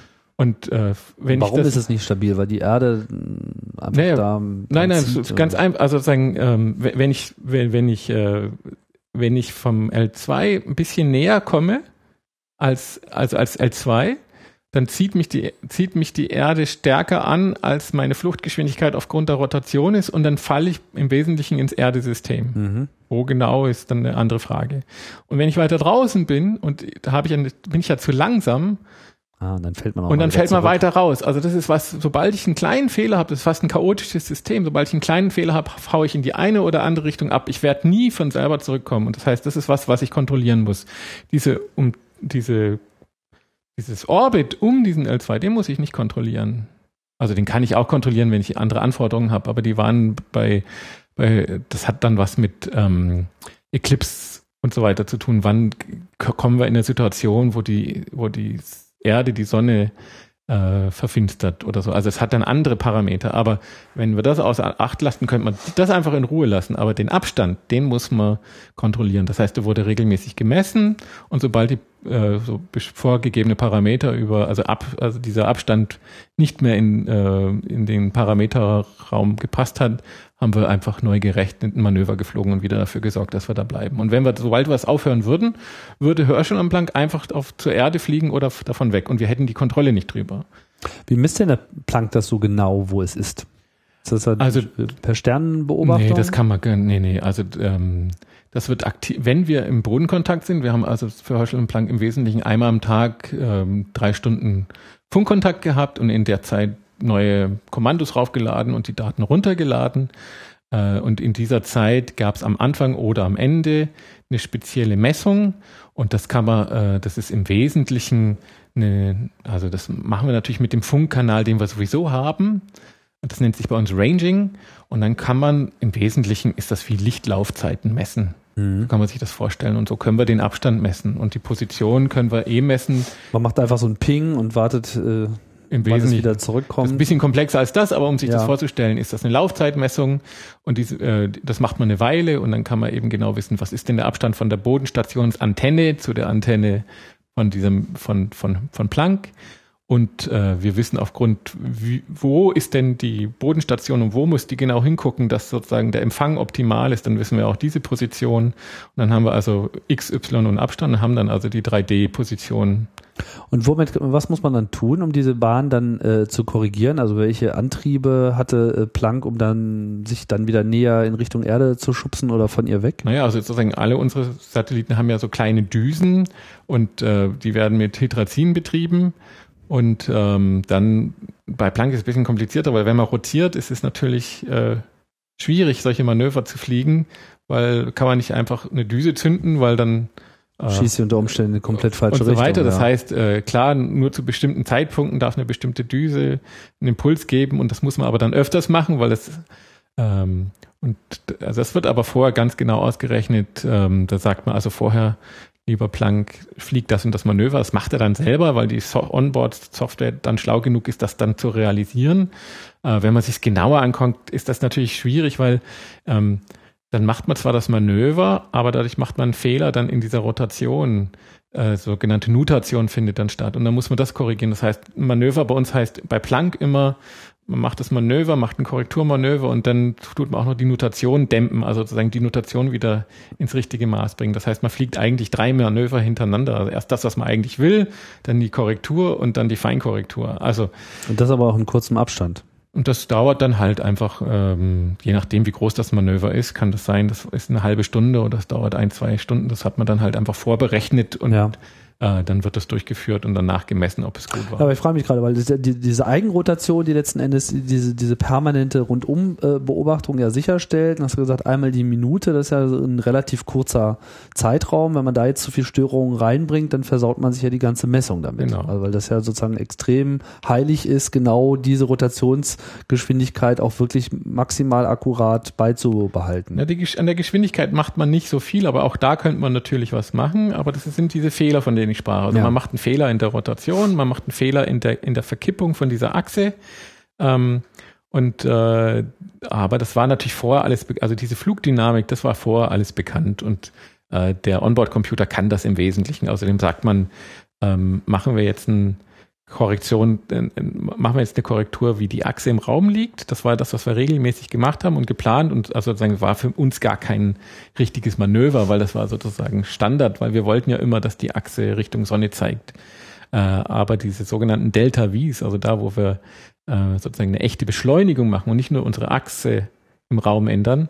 Äh, das waren schon immer besondere Manöver und die waren alle vier bis acht Wochen und mhm. da muss man genau äh, sozusagen das, was man eigentlich will und dann die Korrektur sowohl ähm, für die Achse, die Achse muss ja nachher wieder stimmen, als auch die Rotation muss stimmen. Also diese ganzen Sachen, die muss man dann immer nachkorrigieren. Aber das ist ähm, Standard gewesen. Also das ist nichts nichts Besonderes eigentlich. Keine, keine Raketentechnik. Ja, natürlich ist genau das Raketentechnik, aber ah ja, ich meine, es gilt ja die alte Regel, alles, was man kann, ist einfach und alles, was man noch nicht kann, ist schwierig. Also das, das war etwas, mhm. was wir können. Mhm. Ähm, ja, jetzt muss man ja im Prinzip also diese drei Stunden pro Tag Sichtkontakt äh, zum Steuern, aber auch zum Daten abholen. Heißt ja, dass äh, Planck selber die Daten auch zwischenspeichern mhm. musste. Wie viele Tage hätte er denn ohne Kontaktdaten, ohne Verlust vorhalten können? Weil das ist ja auch das, noch so ein Problem, wenn also, die Verbindung abreißt. Mhm, also ja, das ist natürlich auch eingeplant. Also geplant war für drei Tage. Wir hätten wahrscheinlich vielleicht auch vier hingekriegt. Ähm, also die, die Menge des der Daten, die man an Bord speichern kann, hätte für drei Tage mindestens gereicht. Mhm. Und das ist auch manchmal einfach auch notwendig gewesen. Also manchmal, mhm. es ist so und ähm, es ist auch gut so, aber die meisten Probleme, die wir haben, sind zum Glück, wenn dann meistens am Boden. Also wir haben zum Glück, die wenigsten Probleme sind wirklich mit den Satelliten selber. Mhm. Ja. Jetzt generell oder bei Planck? Bei, also zumindest die Missionen XMM, Integral, Herschel und Planck, mit denen ich schon geflogen bin. Ja, da war der Großteil der Probleme, wenn irgendwas war, dann hat, hat man am, Bo am Boden war irgendwas, ja. Wobei XMM jetzt, glaube ich, nicht so das beste Beispiel ist, weil da war ja nun wirklich auch mal eine Woche. Äh, ja gut, es gibt auch Kontakt, diese ne? Probleme, ja. aber wenn man ehrlich ist, also sozusagen in einem pro Monat hat man pro Mission sicher irgendwas, wo man erstmal nicht weiß, was es ist und so und mhm. meistens stellt sich dann aber raus, es ist irgendwas am Boden und ja, man ärgert sich darüber, dass es am Boden ist, weil man ärgert sich natürlich, warum muss das sein? Aber eigentlich muss man froh sein, dass es nichts auf dem Satelliten ist. Ja, weil dann wird's halt knifflig. Dann wird's eben noch kniffliger und, ähm, die, und dann kann man das aber auch lösen und dann ist es auch gut. Genau, aber man muss ja auch sicherstellen, dass die Daten auch äh, korrekt äh, ankommen, weil Planck sie ja dann auch wieder äh, äh, löscht. Also wie, das hat jetzt die ganze Zeit gut funktioniert. Wie, wie, wie, wie stellt man das äh, sicher? Also gibt gibt verschiedene Methoden natürlich, das sicherzustellen. Das eine ist, dass wir einfach jedes Mal, wenn wir die Daten runtergeladen haben, danach eine sogenannte Datenkonsolidation gemacht haben. Das war bei Herschel und Planck das gleiche und einfach fest geprüft haben, sind die Daten richtig. Mhm. Und, ähm, und wenn dem nicht so war, hatten wir eben die Möglichkeit, weil eben dieser drei Tage zyklischer Speicher, die Daten waren nicht gelöscht, die werden nur dann überschrieben, wenn sozusagen neue Daten dazukommen. dazukommen. Ja. Und, das, und das wird praktisch zyklisch, also wie im Kreis, und dann halt die Ältesten werden immer überschrieben. Das heißt, man hat auch mindestens zwei Tage Zeit, irgendwas, was doch nicht am Boden angekommen ist, nochmal nachträglich mhm, sich zu holen. zu holen. Was wir zusätzlich gemacht haben bei Herschel und Planck, ähm, war, dass wir die Daten auch abgesichert haben mit einer Quersumme sozusagen, mit dem, mit dem sogenannten CAC. Eine Prüfsumme. Mit einer Prüfsumme. Das ist äh, optional, das muss man nicht machen ähm, auf der Ebene von, von Paketebene. Also ein Paket ist immer sozusagen wie so ein Datenpaket und da drin sind dann diese Daten. Mhm. Und das haben wir halt bei, äh, bei Herschel und Planck gemacht. Das, ist das nicht üblich? Das ist sozusagen, oh, es gibt ja einen Standard, der sogenannte PUS-Standard, Packet Utilization Standard, wie, wie die ESA die Datenpakete, sowas wie im Internet, ja. äh, hin und her schickt. Also jedes IP-Paket hat ja so eine Prüfsumme. Genau. Und da gibt es diese CAC äh, schon auf anderen Ebenen, also auf den äh, tieferen Ebenen von der Kommunikation, aber nicht auf dieser hohen Ebene von äh, wissenschaftliche Daten, sondern erst, die werden dann bei allen anderen Missionen auch äh, verpackt und äh, kommen dann in irgendwelche Frames und so weiter. Und auf der Ebene gibt es diese, äh, grundsätzlich gibt es diese Quersummen oder CACs. Aber auf Paketebene gibt es das bei anderen Missionen nicht, obwohl das möglich ist. Also es ist so ein Teil dieses Standards, aber das ist ein optionaler Teil. Und das haben wir bei Herschel und Planck verwendet und haben auch jahrelang nie ein Problem gesehen und äh, wurden dann aber einmal gefragt von ESTEC, das ist sozusagen, das ist der Teil der ESA in Holland, wunderschön, direkt am Meer, wo die Satelliten zusammengebaut und getestet werden, bevor sie dann endlich gestartet werden. Mhm. Und da gibt es unheimlich, also da arbeiten tausend von Leuten und ähm, die planen natürlich auch mit den neuen Missionen. Und da wurden wir vor anderthalb Jahren mal gefragt per E-Mail, ja, Herschel und Planck, ihr habt diesen Paket CAC, habt ihr denn jemals gesehen, dass da ein Fehler aufgetaucht ist? Und dann habe ich den Job gekriegt, das zu überprüfen, habe die Daten von zwei Jahren nochmal nachgeguckt, auch damit uns ja nichts durch die Lappen geht. Und wir haben das nicht gesehen und haben dann eine Mail geschickt, ja, Vielen Dank. Gute Frage, aber wir haben da noch nie ein Problem gesehen. Es gab es noch nie, dass ein Paket wirklich einen Fehler hatte.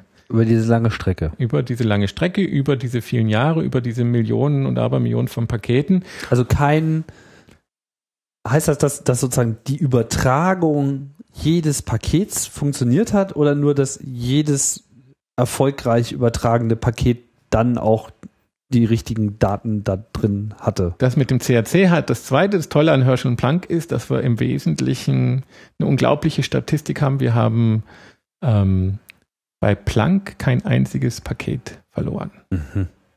Was Quatsch ist zu sagen, weil ähm, das ist, äh, also die, die, es wäre gut genug gewesen, wir hätten 98 Prozent. Also sozusagen die, diese, diese, diese, dieses Extrem, sich wirklich um jedes einzelne Paket zu kümmern, war dann auch, äh, war dann irgendwie auch ein Sport, weil wir haben so viel Glück am Anfang gehabt und dann hat man sich natürlich äh, nachher wirklich um jetzt jedes Paket jedes, gekümmert. Ja, weil ich meine, selbst wenn jetzt mal ein Paket nicht erfolgreich übertragen worden wäre, dann könnte man es ja gleich nochmal schicken. So. Und so weiter. Also wir haben uns da äh, Mühe gegeben, bei Herschel genauso. Aha, also die, nicht schlecht. Das ist unglaublich und äh, dieser Packet CAC hilft natürlich dabei an, an. Das bedeutet aber, dass sozusagen, wenn ein Instrument eine Beobachtung macht, diese Daten schreibt und diese Daten kommen wirklich 100% richtig am Boden an. Das, dafür ist dieses Packet CRC da. Na, jedenfalls irgendeine Woche später nach dieser Mail kam dann äh, bei Herschel allerdings das Problem, da haben wir das erste Mal genau das gesehen. Dass eine Übertragung dass, nicht äh, dass von einem Instrument ein Paket kam und der Inhalt von dem Paket war nicht richtig. Und das hat uns, äh, also erstens hat uns die Koinzidenz in der, in der Zeit natürlich erstmal in, interessant gemacht. äh, stellt sich natürlich nachher raus, ja. dass das überhaupt nichts miteinander zu tun hat. Das war reiner Zufall. Mhm. Und, ähm, und wir konnten es nicht verstehen. Also natürlich haben wir erst gedacht, das Instrument hat einen Fehler gemacht. Dann haben wir alle möglichen Tests gemacht mit äh, in Zusammenarbeit mit den Instrumentenbauern und so weiter, haben uns nochmal die Daten alle angeguckt, also wir reden jetzt ja auch wirklich von einer Prüfsumme, die quasi das Instrument beim Wegschreiben in den Speicher anlegt. Genau. Also Instrument nichts mit der Übertragung selber nee. zu tun, sondern nur um die die äh, die ja die Korrektheit der erfassten Informationen schon on board äh, sicherzustellen, steht da nochmal eine Prüfsumme genau. dabei, damit man zur Not auch so ein kippendes Bit im Speicher kann ja auch sein, dass der Speicher kaputt ist genau. etc., dass man sowas feststellt. Dass man sowas kann. sieht und wir haben das gesehen und es war für uns unerklärlich. Dann haben wir natürlich geforscht. Es war nicht das Instrument. So, also das, der nächste Kandidat war der Hauptspeicher. Ja. Der Hauptspeicher ist aber super abgesichert, weil ähm, der hat zusätzlich äh, nochmal eine eigene Zwischensumme und zwar in Hardware, nennt sich dann IDAC und hat einen extra Mechanismus, der ständig über die Daten geht und immer kontrolliert, ob auch alles richtig ist. Und wenn sozusagen auf der Ebene ein Fehler hätte stattgefunden, also wenn da was sozusagen nachträglich im Hauptspeicher hätte ja sein können, äh, ein Fehler passiert wäre, dann hätte eigentlich der Zähler von dem, diesen, dieser Fehlerzähler hätte einfach hochzählen müssen. Das hat ja. er aber nicht. So, und trotzdem, warum konnte man sich so sicher sein, dass das Instrument jetzt nicht die Prüfsumme falsch berechnet hat? Ähm, das haben wir sozusagen aufgrund der Datenlage drumherum konnten wir nachweisen, dass das nicht, dass das nicht sein kann. Also mhm. die haben alle möglichen Tests gemacht und zwar klar, das kann nicht sein. Und dann gab es ein äh, treffendes Argument, weil nämlich das Paket gar nicht äh, dass äh, de, an der Stelle des, dass die Daten, die wir bekommen haben, das kann das Instrument an der Stelle so gar nicht schreiben. Das gibt es gar nicht. Also das wäre, das, das, dann hätte es multiple Fehler sein müssen. Mhm, Davon geht man nicht aus. Ja. Also hätte natürlich schon, aber dann hätte das nicht nur an der Stelle sein können. Und was wir dann gemacht haben, wir haben natürlich Tests gemacht und haben aktiv vom Boden, also wir haben irgendwann festgestellt, es ist immer dieselbe selbe Stelle äh, im Hauptspeicher, ähm, also das, dann haben wir uns den Hauptspeicher angeguckt. Das ist immer dieselbe Stelle, wo dieser Fehler auftritt. Und das haben wir natürlich äh, erforscht und haben dann, ähm, mussten natürlich äh, dann kurz die Mission ein bisschen anders betreiben, haben, haben das erforscht, haben da Daten hingeschickt, die kamen geändert runter. Daten, die wir hochgeschickt haben, kamen geändert runter. Und trotzdem ist dieser Zähler nicht hochgegangen. Ähm, das haben wir überhaupt nicht verstanden.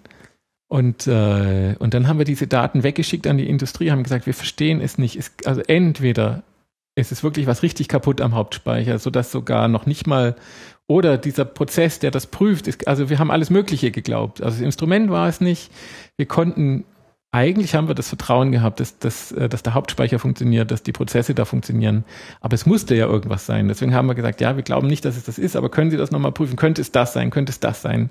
Haben mit der Industrie zusammengearbeitet und dann passiert das, was dann, aber es war dann schon ein Vierteljahr später, weil wir waren einfach, wir, uns fiel nichts mehr ein. Und es war wie, das darf nicht sein. Es war aber auch wirklich jetzt nur ein einziges Datum, also nur eine einzige äh, Erfassung, nee, es waren, hat sich waren, dann ab dem Moment wiederholt. Nee, es waren, äh, weiß das ich, Größenordnung 20 Speicherstellen. Manche hatten immer denselben Wert, manche hatten einen anderen, aber äh, viele davon hatten nie den Wert, den wir reingeschrieben haben.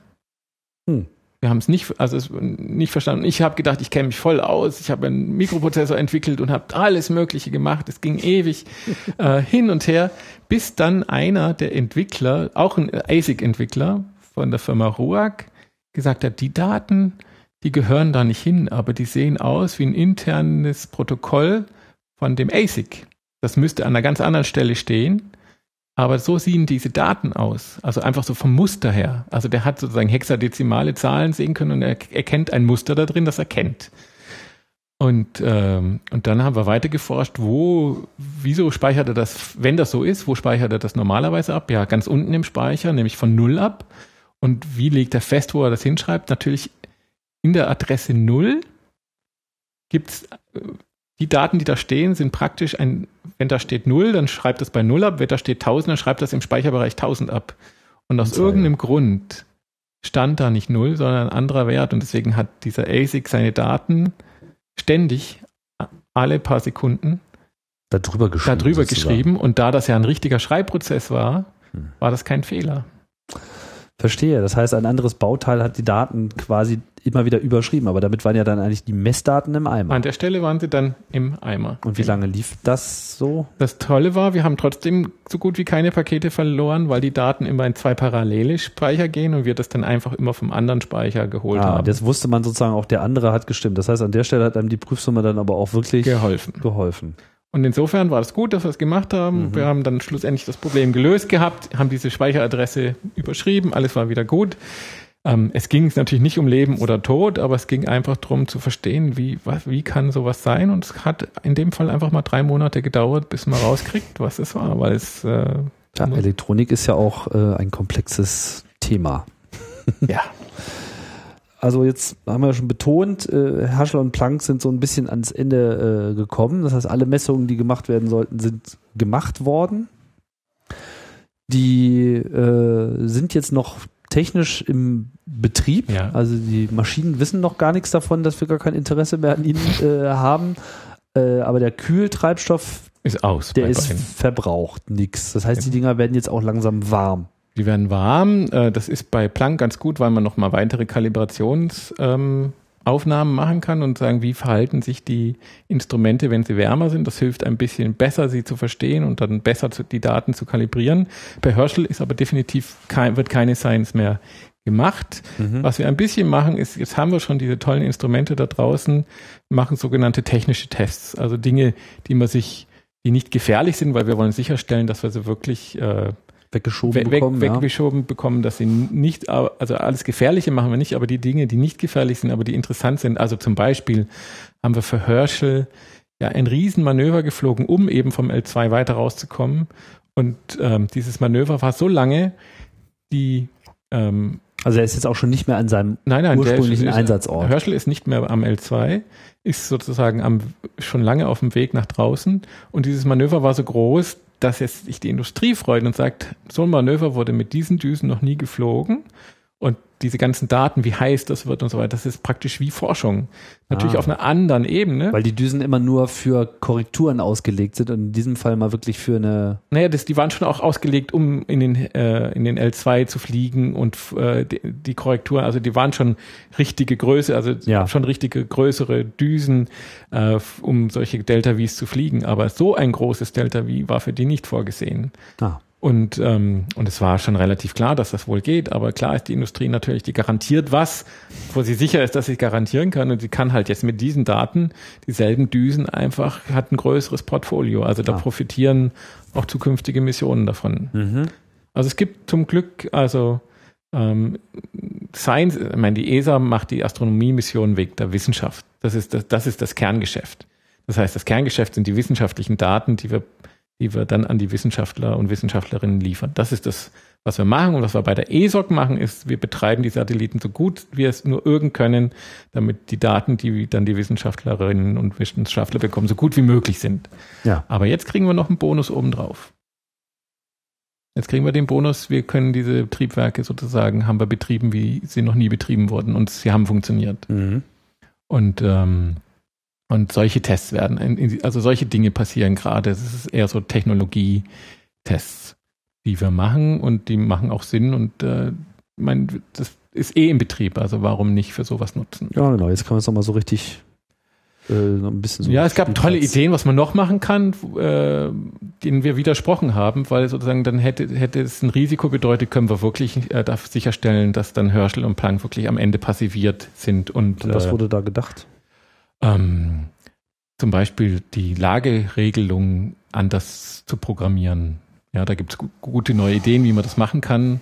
Da hätte man aber das neu, also sein neues Programm entwickeln und testen müssen und uploaden und dann, wenn das dann nicht geklappt hätte, was hätte man dann gemacht? Ja, also mhm. klar, es gibt immer einen Weg zurück, aber so, solche Dinge zum Beispiel waren uns zu risikoreich. Aber ist denn jetzt der äh, Satellit, also Herschel, jetzt schon da, wo er verbleiben soll? Nee, ist oder? auf dem Weg dorthin. Aha. Ist auf dem Weg dorthin. Und es gibt dann sozusagen in, ähm, und ähm, praktisch einfach, also haben sich einfach rausgeschossen, aber natürlich in eine bestimmte gute Art und Weise rausgeschossen. Und ähm, es ist so, dass wir zwei wichtige Dinge noch machen, bevor wir ihn wirklich abschalten. Was heißt abschalten? Also das eine ist, wir wollen wirklich die Tanks leeren. Das heißt, wir machen noch ein Manöver am Schluss, wo wir sagen, machen ein großes Manöver und dann ist es uns egal, äh, wann, wann sozusagen das Hydrazin alle ist. Egal, es ist gleich alle oder nach 20 Minuten. Wir leeren praktisch die Hydrazin-Tanks, indem wir noch ein großes Manöver fliegen. Mhm. Und das ist so ausgerechnet, egal wann es leer ist, ist es immer das richtige Manöver. Mhm. Also das kann kurz oder lang sein, weil wir sowieso schon richtig sind. Ja. Und wir machen, das ist alles so geschickt von der Flugdynamik berechnet, dass es sozusagen keinen Fehler gibt, sondern ähm, dann irgendwann ist es aus und dann ist gut. Und das ist das eine Wichtige. Das zweite Wichtige, was wir machen, ähm, was man vermeiden will, ist, dass irgendwann irgendein Satellit irgendwo noch rumfunkt, weil die Funkfrequenzen sind alle rar. Ja. Und wir wollen sicherstellen, dass im, im dass also Herschel und Planck nie wieder funken. So, und das ist gar nicht so leicht, denn das ganze Ding ist ja gebaut worden, dass es im, im schlimmsten aller Fälle, wenn es noch irgendwie schafft, seine Solarpanels in die Sonne zu drehen, dass es dann natürlich sagt, hallo Erde, hier bin ich, ich hab's wieder hingekriegt, red mit mir. Das heißt, äh, Herschel und Planck sind so gebaut, und wie alle anderen Satelliten auch, die gehen in den, in den Sun Acquisition Mode, also Sonne ist ja wichtig, braucht Strom. Wenn also wenn sie keinen Kontakt haben, dann sagen sie erstmal ja, Hauptsache wenn, Strom. Ne, egal was, was ab einem gewissen Level von Fehlern, ja, wenn der groß genug ist, sagt er so, es ist mir alles egal, jetzt kümmere ich mich nur noch um das, was wirklich wesentlich ist. Ich brauche genau. A, Strom, also Solarpanel in die Sonne. B, ich brauche Bodenkontakt, weil die müssen ja mal rauskriegen, was los ist. Und der ganze Rest, mach mal langsam, ja. Also nichts Komplexes, nichts, äh, wir machen es ganz, wir, wir beschränken uns aufs Wesentliche. Und das ist so automatisiert und hart verdrahtet, dass wir ein halbes Jahr gebraucht haben, um eine Idee zu kriegen, wie können wir dann dieses Funkgerät ausstellen. Weil es gibt nämlich den Fall, äh, klar können wir es einfach per Kommando ausstellen, nur es gibt den Fall, wenn sozusagen die Solarpanel aufgrund von Drift irgendwie rausgehen, der Strom komplett weg ist. Äh, und dann startet ja, der, irgendwann kommt wieder Strom und dann ist es einfach so gebaut, sobald Strom geht, fängt alles wieder an zu leben. Also die wichtigen Sachen. Einfach so ein Autoreboot sozusagen, ja? weil ich und weiß gar nicht, was vorher war, überhaupt vergessen, ja. dass er eigentlich ausgeschaltet sein soll. Fängt wieder bei Null an und denkt, äh, ja, äh, ich Aber bin was, hier, wo ich, seid ihr denn? Genau. Und das erste, was er macht, Solarpanel in die, in die Sonne. Und das zweite ist Funkgerät an und sagen, hier, ich ja, will was mit kann man denn da machen? Solarpaneele absprengen? Ja, also wir haben tausend Ideen gehabt und dann immer, nee, das geht das nicht wegen diesem Automatismus. Also wir haben lange rumgemacht, ähm, und äh, dann, wir haben ihn am Ende ausgetrickst. Und zwar ist es so, dass eine ganze Kette von Dingen passieren müssen, bei Herschel und Planck übrigens identisch, bis diese Funkgeräte angeschaltet werden. Ja, die werden nacheinander eingeschaltet. Und da kann man von etwa acht oder neun Sachen, die passieren müssen, sind, sind alle hart verdrahtet, da konnte man nichts machen. Es gibt nur am Schluss ein Softwarekommando, das wird dann, dann irgendwann startet der Hauptrechner und der Hauptrechner guckt sich das alles an, alles gut und schickt am Ende ein Kommando und sagt so, jetzt noch ein bestimmtes Bauteil vom Funkgerät an und dann, wupp, ist es an.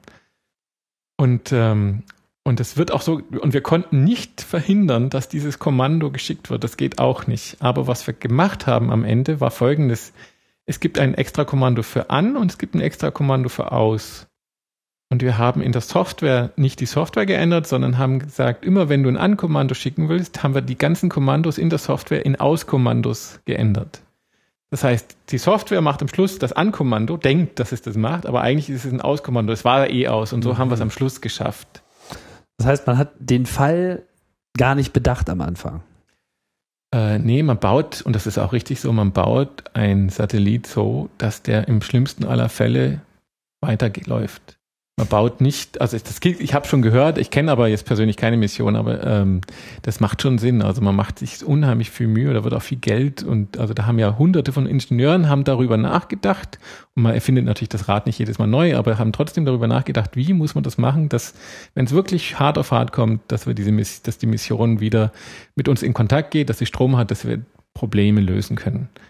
Und ähm, wenn man dann immer noch mitdenkt, wir wollen es irgendwann mal abschalten, das geht nicht, weil man muss das ja auch alles testen und das ist ja ein zusätzlicher Fehler. Also das ist nicht von Anfang an designt worden, sondern das haben wir am Schluss haben wir uns äh, zusammengesetzt und ähm, ja, und dann redet man miteinander und verwirft die Ideen und so weiter. Aber es war ganz schön, das war auch anstrengend, weil die ganze Zeit möchte man immer retten und möchte immer dafür sorgen, dass die Missionen stabil laufen und auf einmal muss man sich hinsetzen und dieses Ding zerstören. Das hat für, ich habe eine Weile gebraucht, bis ich überhaupt in diesen Denkmodus gehen konnte. Ja. ja. Also wie gegen meinen Satelliten und nicht für meinen Satelliten. Ja. ja. Das war ja jetzt Herschel. Im Prinzip ist das ja, ist Aber ja auch ist, der Abschluss. Nee, das gehört ja zu beiden. Ne? Ja, also das haben wir entwickelt für Planck. Ach so, okay. Und das war so gut, dass Herschel gesagt hat, wir machen genau dasselbe. Ah, okay. Planck ist aber noch da, wo er zuletzt im Einsatz war. Immer noch im L2. Und weiß selbst noch nichts davon, dass man ihn eigentlich gar nicht mehr interessiert. Und was kann man mit dem jetzt noch? Naja, also was wir jetzt noch machen, das, das äh, Low-Frequency-Instrument, das funktioniert auch noch ohne diese Super-Duper-Kühlung. Mhm. Ähm, natürlich nicht mehr so gut, hat höheres thermisches Rauschen und äh, man wird, es wird immer noch ein Scan gemacht und äh, der wird für Kalibration benutzt und der wird zum besseren Verständnis natürlich des Instruments auch benutzt und ähm, sozusagen, das sind jetzt nicht mehr große Welten, also wir können nicht die, die Daten jetzt die Qualität verdoppeln oder so, es geht jetzt um Prozentbereiche, aber es ist eben ein so wichtiges Forschungsfeld, dass selbst ein paar Prozent, die wir jetzt noch rauskitzeln können, auch noch was wert sind. Mhm. Und man gewinnt aber auch so ein bisschen Informationen darüber, wie es denn gewesen wäre, wenn man jetzt nicht so weit runtergekühlt hätte.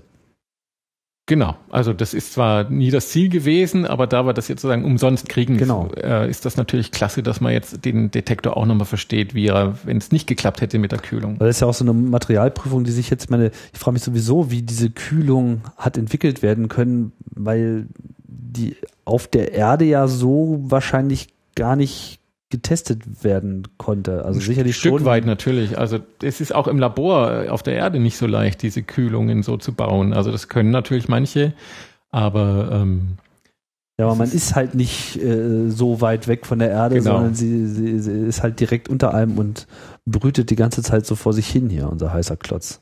Der aktuelle Sommer gibt einem zwar gerade nicht so das Gefühl, als äh, könnte diese Erde große Satellitenmissionen beeinflussen, aber so ist es nun mal. So, jetzt ist ja äh, die Mission äh, beendet, wie du schon gesagt hast. Es wurde ja jetzt auch groß äh, bereits äh, verkündet, dass dem so ist und es wurden ja auch schon erste äh, Ergebnisse vorgestellt. Was meint man denn jetzt gelernt zu haben? Also es gibt ja dieses äh, schöne Ellipsoid, dieses Bild, was da als Kernergebnis mit herausgeworfen wurde. Wenn man sich das jetzt so anschaut, dann ist man so als Laie, wundert man sich so ein bisschen. Ne? Ähm, was steckt denn da jetzt drin?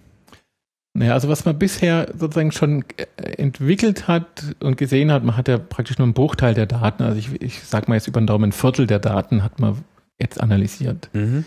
Äh, das geht also noch viel besser.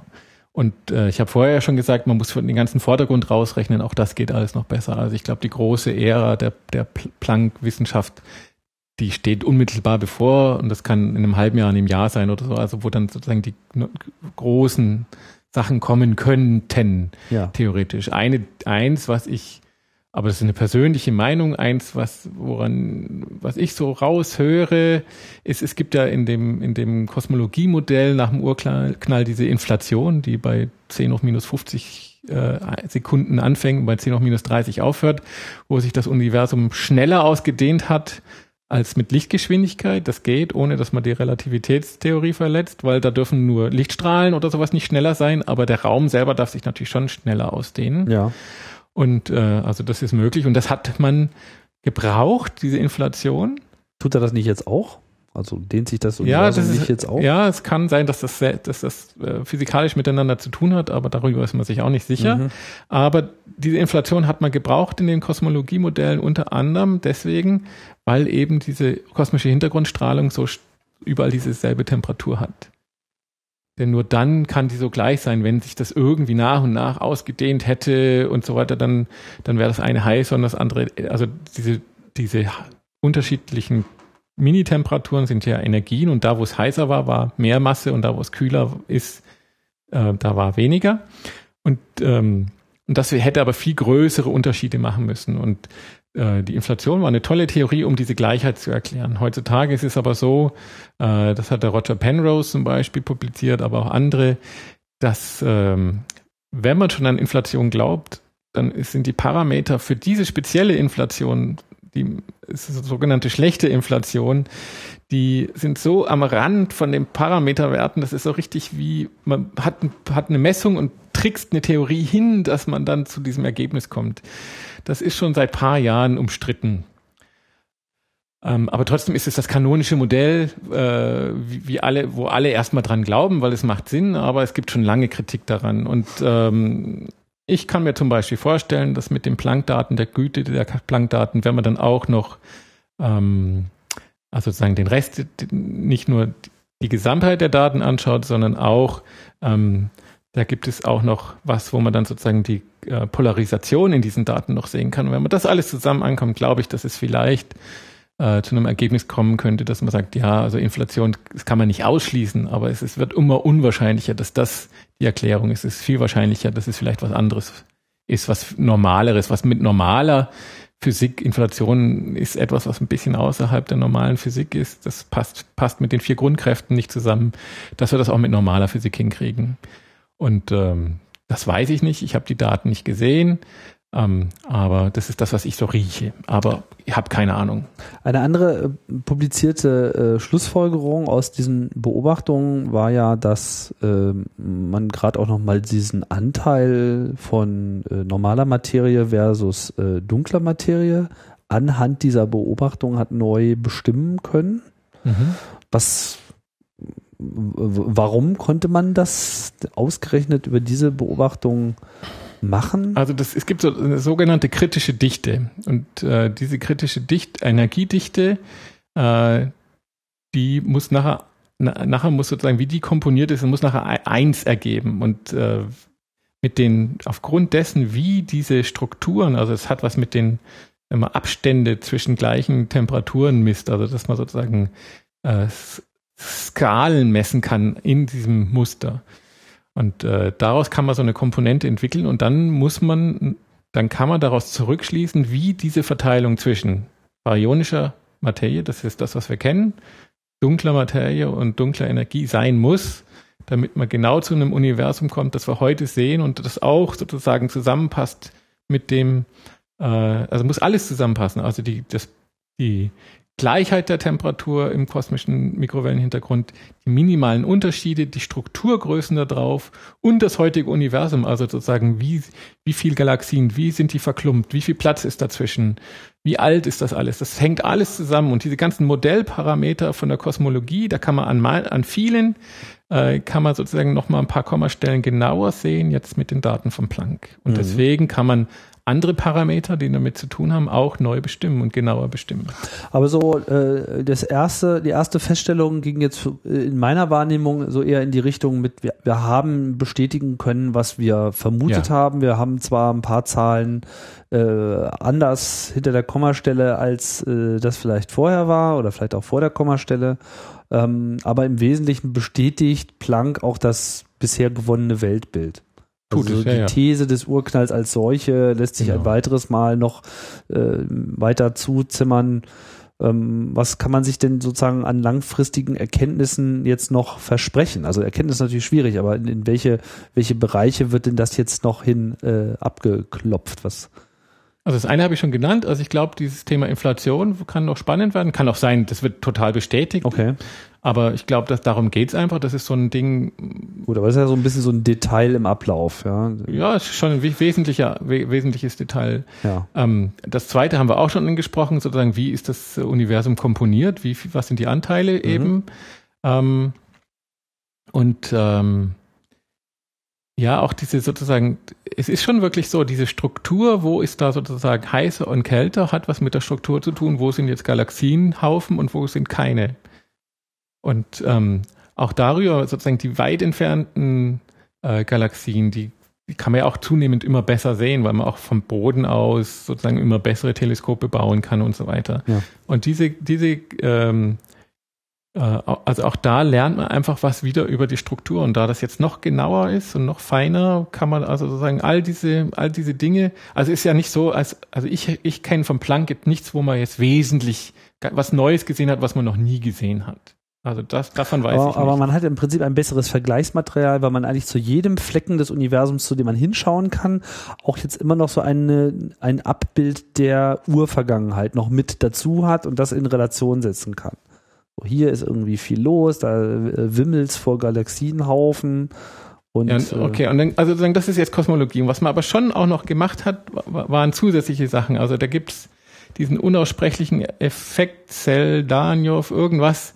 Ähm, immer die Russen, ja immer diese krassen Begriffe. ne? ja, ähm, sozusagen, da hat man ja zum Beispiel auch mit XMM zusammengearbeitet, da hat man also gesehen, ah, da gibt es sowas, da gibt es diesen Effekt, dass ähm, da werden ähm, werden ähm, das ist praktisch wie ein Inverser kommt, also da werden sozusagen da kommt mehr Energie von einer Stelle, als da sein müsste. Dann hat man mit XMM hingeguckt und hat gesehen, ah ja, da ist eine Galaxie, also sogar mehrere Galaxien und so weiter. Also und XMM könnte ja nie das äh, in alle Richtungen gucken, weil es wie eine Stecknadel guckt.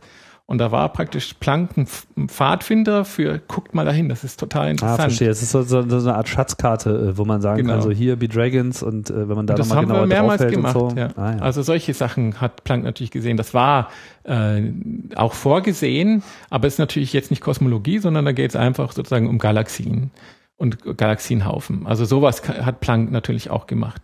Und diese Daten kann man ja nach und nach, sie sind ja jetzt nicht weg.